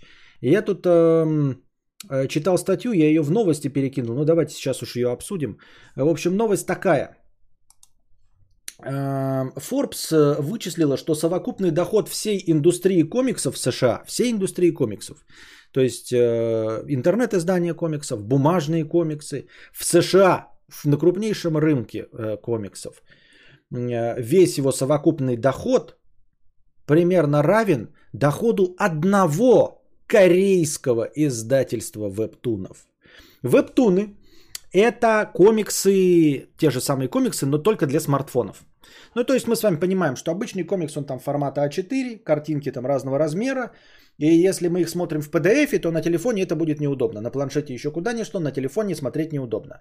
Придумали такой формат корейцы еще в 2000 где-то примерно году. Они стали брать комиксы, там манго, ничего остальное, и врезать из э, бумажных комиксов так, чтобы, ну, несколько, один-два кадра, но влезать в смартфон. То есть как раз вот кадр в этом, в Э, бумажном комиксе, он как раз по размеру смартфона, то есть ты ничего не потеряешь. Таким образом они просто нарезали и вот делали. Потом, соответственно, сразу стали писать комиксы под формат телефона, смартфона. То есть так кадры располагать либо один на весь экран, либо там два на экран. Ну и дальше там с перещелкиванием в свое специальное приложение. Это называется вебтун. Так вот, корейское, одно издательство корейское вебтунов зарабатывает столько, сколько вся индустрия комиксов в США – Самая известная э, ну, в общем, самый известный рынок комиксов, включающий бумажные, э, печат, э, печатную продукцию, электронные комиксы еще какой-то, какой-то вид, я уже забыл какой. Вот, э, ну, в том числе все графические новеллы. Вот весь рынок США за 2020 год. Весь рынок США равен доходу одного корейского издательства вебтунов. Это к разговору о том, насколько вебтуны корейские популярны в самой Корее, ну и, наверное, э, в других местах, потому что они зачастую дублируют на корейском языке и на английском, то есть на всем англоязычном пространстве. Но, тем не менее, это одно издательство. Это не весь рынок корейских вебтунов. И это только один формат, без бумаги, без там газет, без книг, без графических романов, а только комиксы под телефон. Естественно, там свои форматы, как и в манге, но большинство из них это э, романтика всякой, всякой воды, э, еле движущиеся... Э, о, я тоже автотестировщик. Не согласен, Костик старый. С кем не согласен?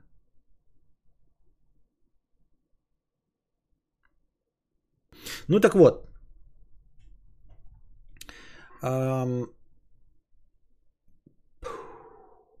Как обычно, да, ЛГБТ, все это отношения школьников, естественно, предвзятое мнение говорит о том, что это все для 16-летних, то так же, как и люди, не шарящие в комиксах, считают, что комиксы для детей, также и э, сама комикс-культура считает, что именно веб-туны, они тоже для школьников, хотя, естественно, такие бюджеты э, невозможно освоить, э, только школьниками, тем более надо понимать, что самый, наверное, дорогой способ Э, монетизации это бумажный. То есть ты мало того, что рисуешь, так еще и распечатываешь и дистрибуцию проводишь. И если на этом люди зарабатывают меньше, чем на прямой выдаче э, вебтунов через телефон, то нужно понимать, какие там объемы.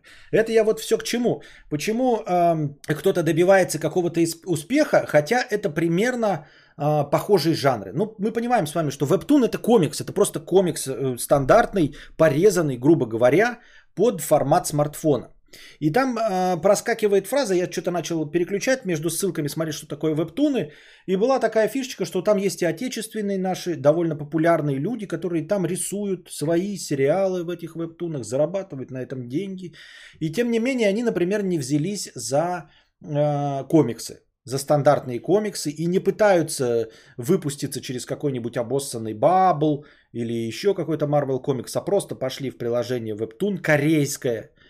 И, грубо говоря, для большей части корейского и англоязычной аудитории делают свои вебтуны, зарабатывают и всем довольны. И я вот к чему подумал, э, почему получается так, что те люди, которые вот занимаются вебтунами, да, они не пошли в комиксы и не заработали там, хотя это максимально вот приближены друг к другу форматы. И я подумал, опять, да, про саморефлексию, самокопанию. А что если э, бывает так, что ты уверен, что делаешь что-то хорошо и правильно, но ты делаешь это не в той отрасли? Что если, например, люди говорят, там, у тебя хорошая фантазия и говорят, вот тебе нужно, например, там, писать книгу, да? А ну, ты там писал книгу, не писал, но на самом деле в писательстве книги ты не добьешься никакого успеха. Что если твое дело это писать комиксы? И вот ты пишешь книгу, и люди читают эту книгу и говорят, говно. Ну, потому что для литературы это говно. Это косноязычие, там не хватает описаний и всего остального. Сюжет, конечно, неплохой, но написано из рук вон плохо. Но возьмись ты, например, какой-нибудь писатель, которого засирают за, э, знаете, попаданцев. Вот э, очень любимая тема сейчас попаданцы. Там простейшие сюжеты. Но вот если бы это взяли и нарисовали в вебтунах, то это, может быть, вообще возымело бы огромный успех. Вместо этого человек а, пишет э, буковками, свои сюжеты, плохо пишет, потому что писать он не умеет. Но рисуя он вебтуны, он бы добился успеха. Например. И это не значит, что он делает что-то плохо. Он просто делает свое дело, в котором он является профессионалом и неплохо, но не в той отрасли. Понимаете? И не добивается успеха. Люди смотрят такие, блядь, ты придумываешь охуенные сюжеты. Почему же он не удался как писатель? Потому что он не там трудится. Потому что ему надо было писать сценарии, а не книги. И наоборот, сценарист, такие, вроде хороший человек, вроде хорошо пишет, но пишет сценарий, фильмы получаются говно тягомотное. Почему? Непонятно. Сценарии пишет, люди покупают их, экранизируют, а получается говно. Ни одного Оскара, ничего. Почему? А потому что надо было писать книгу. Потому что твое произведение, оно как «Война и мир», хуй ты его экранизируешь. Нормально. В полуторачасовом фильме. Надо было писать книгу. Вот. Ты, например, в кино идешь, да, э, актером. И ты, вот, ну, актеришка никакой. Но когда вступает твой музыкальный номер, ты прекрасно поешь. Вот. И если бы ты бросил свое актерское мастерство, а ты поешь вот в этом фильме, и пошел бы, не просто говорят, вот он не очень актер, не очень хорошо на сцене играет, но уходишь в мюзикл и становишься звездой мюзиклов, потому что играешь-то ты не очень хорошо. Ты там переигрываешь, там ну, нет никакого вот этого э, э, всяких э, актерского мастерства, но поешь на сцене ты прекрасно. И в качестве э, мюзиклового исполнителя ты бы реализовался и был бы всем известен, ну как в мюзиклах. Вот актер мюзикла. То есть ты не отыгрываешь серьезных ролей, крупных планов, всего остального, а отыгрываешь в мюзиклах. Вот. Такое. И, и, и, и часто, например, да, такие говорят, вот человек трудится где-нибудь на какой-нибудь работе, да, и вот он скрупулезный. Всем говорят, вот скрупулезный. Ну, например, там, да, усидчивый очень, все точно делает, например. И все равно самый худший продавец в магазине. Почему? А потому что надо было тебе идти, блядь, в часовую мастерскую. Там, где вот это твое умение, в котором ты действительно мастер. Потому что смотрят вроде, ну хорошо, он справляется. Но почему же ему не, прода... ну, не, ну, не получается быть хорошим продавцом? Ведь работает он хорошо, а потому что конкретно его приложение усилий, оно бы сработало, если бы он вот ремонтировал телефоны. Сейчас я популярна манга с попаданцами, аниме только там это называется исикай. Вот. А, ну и, короче, множество таких может быть примеров, понимаете? Которых ты смотришь, что человек не, не глуп, не просто Валдис, и поэтому у него не получается, а ты смотришь такой, он все делает правильно. Все у него хорошо. Но почему, блядь? А еще если это когда рядом стоящие какие-то вещи, понимаете? Рядом стоящие. Ну, типа вот как я говорю, актерство и музыка, например, да, вот это вот все. И все делается правильно, но не заходит максимально, потому что оно вот направлено не туда. Видно, что человек отлично поет, но он должен петь не в фильмах, не в обычных спектаклях, где ему дают спеть один раз. Он должен петь в мюзиклах. Понимаете, о чем речь? Вот, и ты тоже вот обладаешь какими-то знаниями, да, каким-то умением чего-то э, делать. И на работе находишься, и тебя все хвалят. Охуительно у тебя получается делать это на работе. Но это нерационально, потому что это умение не применяется на этой работе. Потому что это конкретное умение не применяется на этой работе. Ты прекрасный логик, например, вот прям идеально у тебя какая-то логически выстраиваемые цепи, а ты работаешь бухгалтером. И все видят, что ты прекрасно, какая-то задача встала, ты ее взял и решил там в Excel в каком-нибудь, да? Задачу нетривиальную, которая вообще не решается сама по себе, там все вручную ее делали, а ты взял, написал макросы в Excel и все прекрасно сделал. Ну и смотрит, ну а зарплата у тебя 50 тысяч. А как так? Хороший работник? Хороший. Но максимум потолок. Там бухгалтера 50 тысяч. Ты облегчаешь свою работу, облегчаешь всем вокруг работу. А надо было просто идти в программисты. Вот, кстати, и насчет э, ТикТока. Хороший показатель. ТикТок и Ютуб. Мы все время говорим, что вот, э, и, и я говорю, что я не понимаю ТикТок и, и в целом идею ТикТока, потому что это упрощенный Ютуб. Ну, то есть, ты можешь нормальный, хороший, полноценный контент посмотреть, а идешь вместо этого на минутный YouTube, да, смотреть. Я не понимаю, зачем это, кому это нужно, почему это популярно и все остальное прочее. А теперь представьте себе, что гениальный тиктокер попал на YouTube, не в тикток.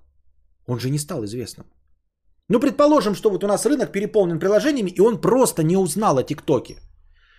Вот пред... самые интересные вот эти, которые танцульки, которые э, сисястые телки, попала она на YouTube. Ничего не будет. Понимаете? И казалось бы, это одно и то же. Видеоконтент, видеоконтент, видеоконтент. И вот она делает, какая-то тиктокерша или тиктокер, там Влад Бумага, да? Приколы уровня тиктока, которые взлетают на миллионы просмотров, на ютубе это зашквар и говно.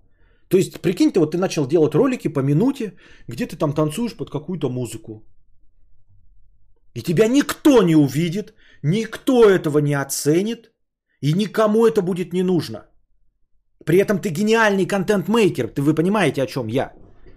То есть мы предположим какую-то ну, ситуацию, в которой вот мы возьмем, сотрем ТикТок и, э, из истории человечества и заставим всех тиктокеров, они же надо им где-то реализоваться, они попытаются реализоваться в Ютубе. И никто из них не реализуется в Ютубе. И наоборот, наоборот может как-то да, сработать. Ну, то есть что-то из ютуберского контента может зайти в ТикТоке, но тоже в формате минута. Если слишком длинно, то это тоже никому не нужно будет. Хотя, говорю, формально, если при, при, э, придираться к словам, то это же оба YouTube, ой, оба видеоконтент. Тут видеоконтент, тут видеоконтент. И чё?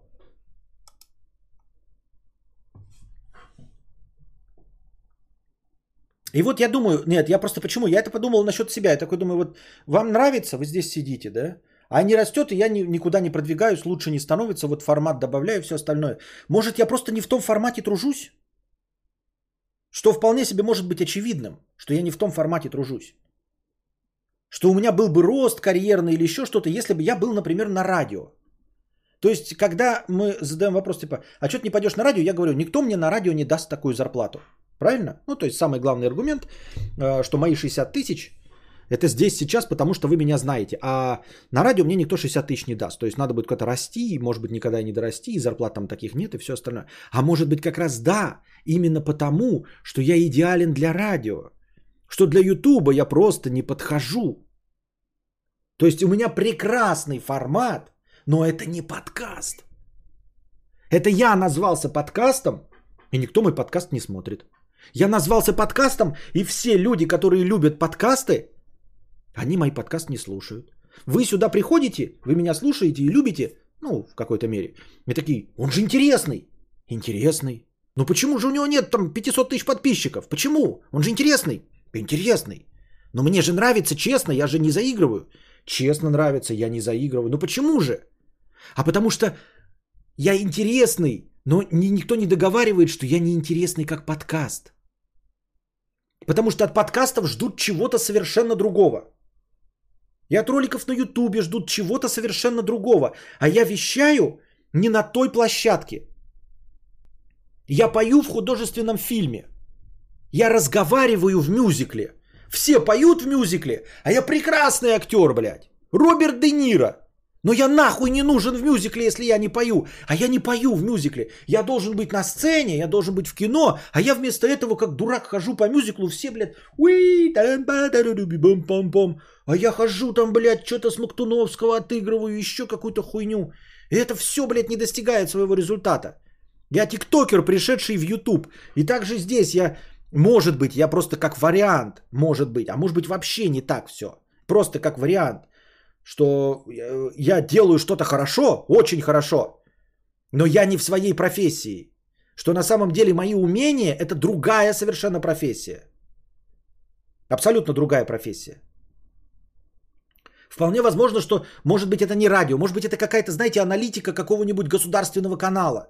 Может быть, я был бы с тем же самым своим уровнем разговора, с тем уровнем дискуссии, с тем уровнем подхвата, всякой информации, придумывания э, аналогий. Может быть, я бы, вот знаете, как вот сидят какие-то э, старые мужички и обсуждают какой-нибудь футбол или какую-то политическую ситуацию. Ну, какая-то вот такая программа, где они сидят небритые.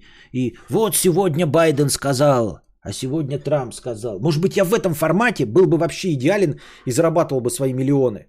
И там бы меня нашел мой зритель. Я хорош, прекрасен но тружусь в подкастинге. А люди в подкасте, я не принимаю вот формат, да, где-то не улавливаю. Люди приходят в подкаст и такие, что это? Люди приходят в подкаст, они ждут подкаста, а получают не его, поэтому они здесь не засиживаются. Потому что в подкасте что-то другое. Я говорю что угодно, но не подкаст. И вы здесь сидите Потому что я не подкаст. Вы что-то другое ищете и меня случайно нашли в подкастинге. Понимаете? Как будто вы искали, вы не знаете, что вам интересно. Вы слушаете музыку, вам не интересно. Вы слушаете радио, вам не интересно, да? Вот. И вы, а на самом деле вы любите аудиокниги. Вот просто оказалось, вы просто не знаете этого, но любите аудиокниги. Вот. И вам никто не сказал. Это вы, как зрители. Вы любите аудиокниги. И вот вы ходите, ходите, ходите, и вдруг случайно зашли, скажем, э, в раздел мюзиклов, и открыть там какой-то случайный мюзикл, а там аудиокнига. И вы такие, охуенно, мне очень понравилось. И вы слушаете эту аудиокнигу, думаете, что вы слушаете мюзикл, потому что вам не сказали. Вы всем довольны, говорите, классная аудиокнига. Смотрите просмотры в мюзиклов, у нее 23 просмотра. Вы такие, а чё, чего? Смотрите у других мюзиклов просмотры. Там миллион, там миллион, миллион, а вот 23. И почему? Охуенный же. А потому что вы тоже не за мюзиклом пришли, вам аудиокниги интересны. А эта аудиокнига здесь как-то затерялась. Как аудиокнига она отличная.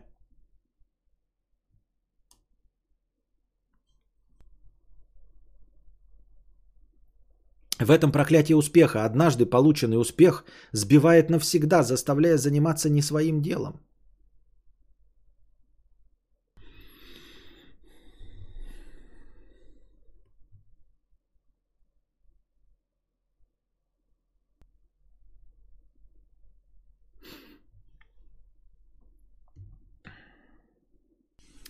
Вот и все. Мне привезли заказ Салика в пятерочку. Скажите, что тут такого? Вроде бы удобно. Эту пятерочку закрыли сегодня. Что мне делать? Просто кек какой-то.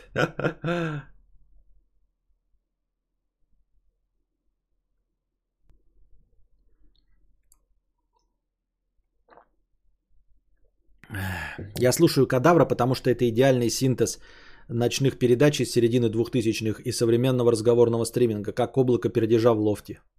И ты предполагаешь, что... Так, я ушел в далекий минус. Все, на этом мы заканчиваем. Это было вам просто для размышления. Вот и все. Держитесь там. Приходите завтра, приносите ваши добровольные пожертвования, приносите ваши эм, пожертвования в межподкасте. Напоминаю, что они добавляются к базовому хорошему настроению. Блять, как я далеко ушел. Базовому хорошему настроению. Полутора тысяч, которые обеспечивают наши дорогие спонсоры зеленые ники в чате. Куда я показал вообще? Зеленые ники в чате. А вам спасибо большое. Становитесь спонсорами, переподписывайтесь э, и все остальное. Я попытаюсь сейчас вернуться. Ведь все равно на кино не, я как бы, может быть, и да, но, наверное, я вернусь. Возможно, ничего не обещаю в Форзу. Хочу в Форзу поиграть. Хочу, а как уж получится, я не знаю. Спасибо, что были с нами. Приходите завтра. Пока.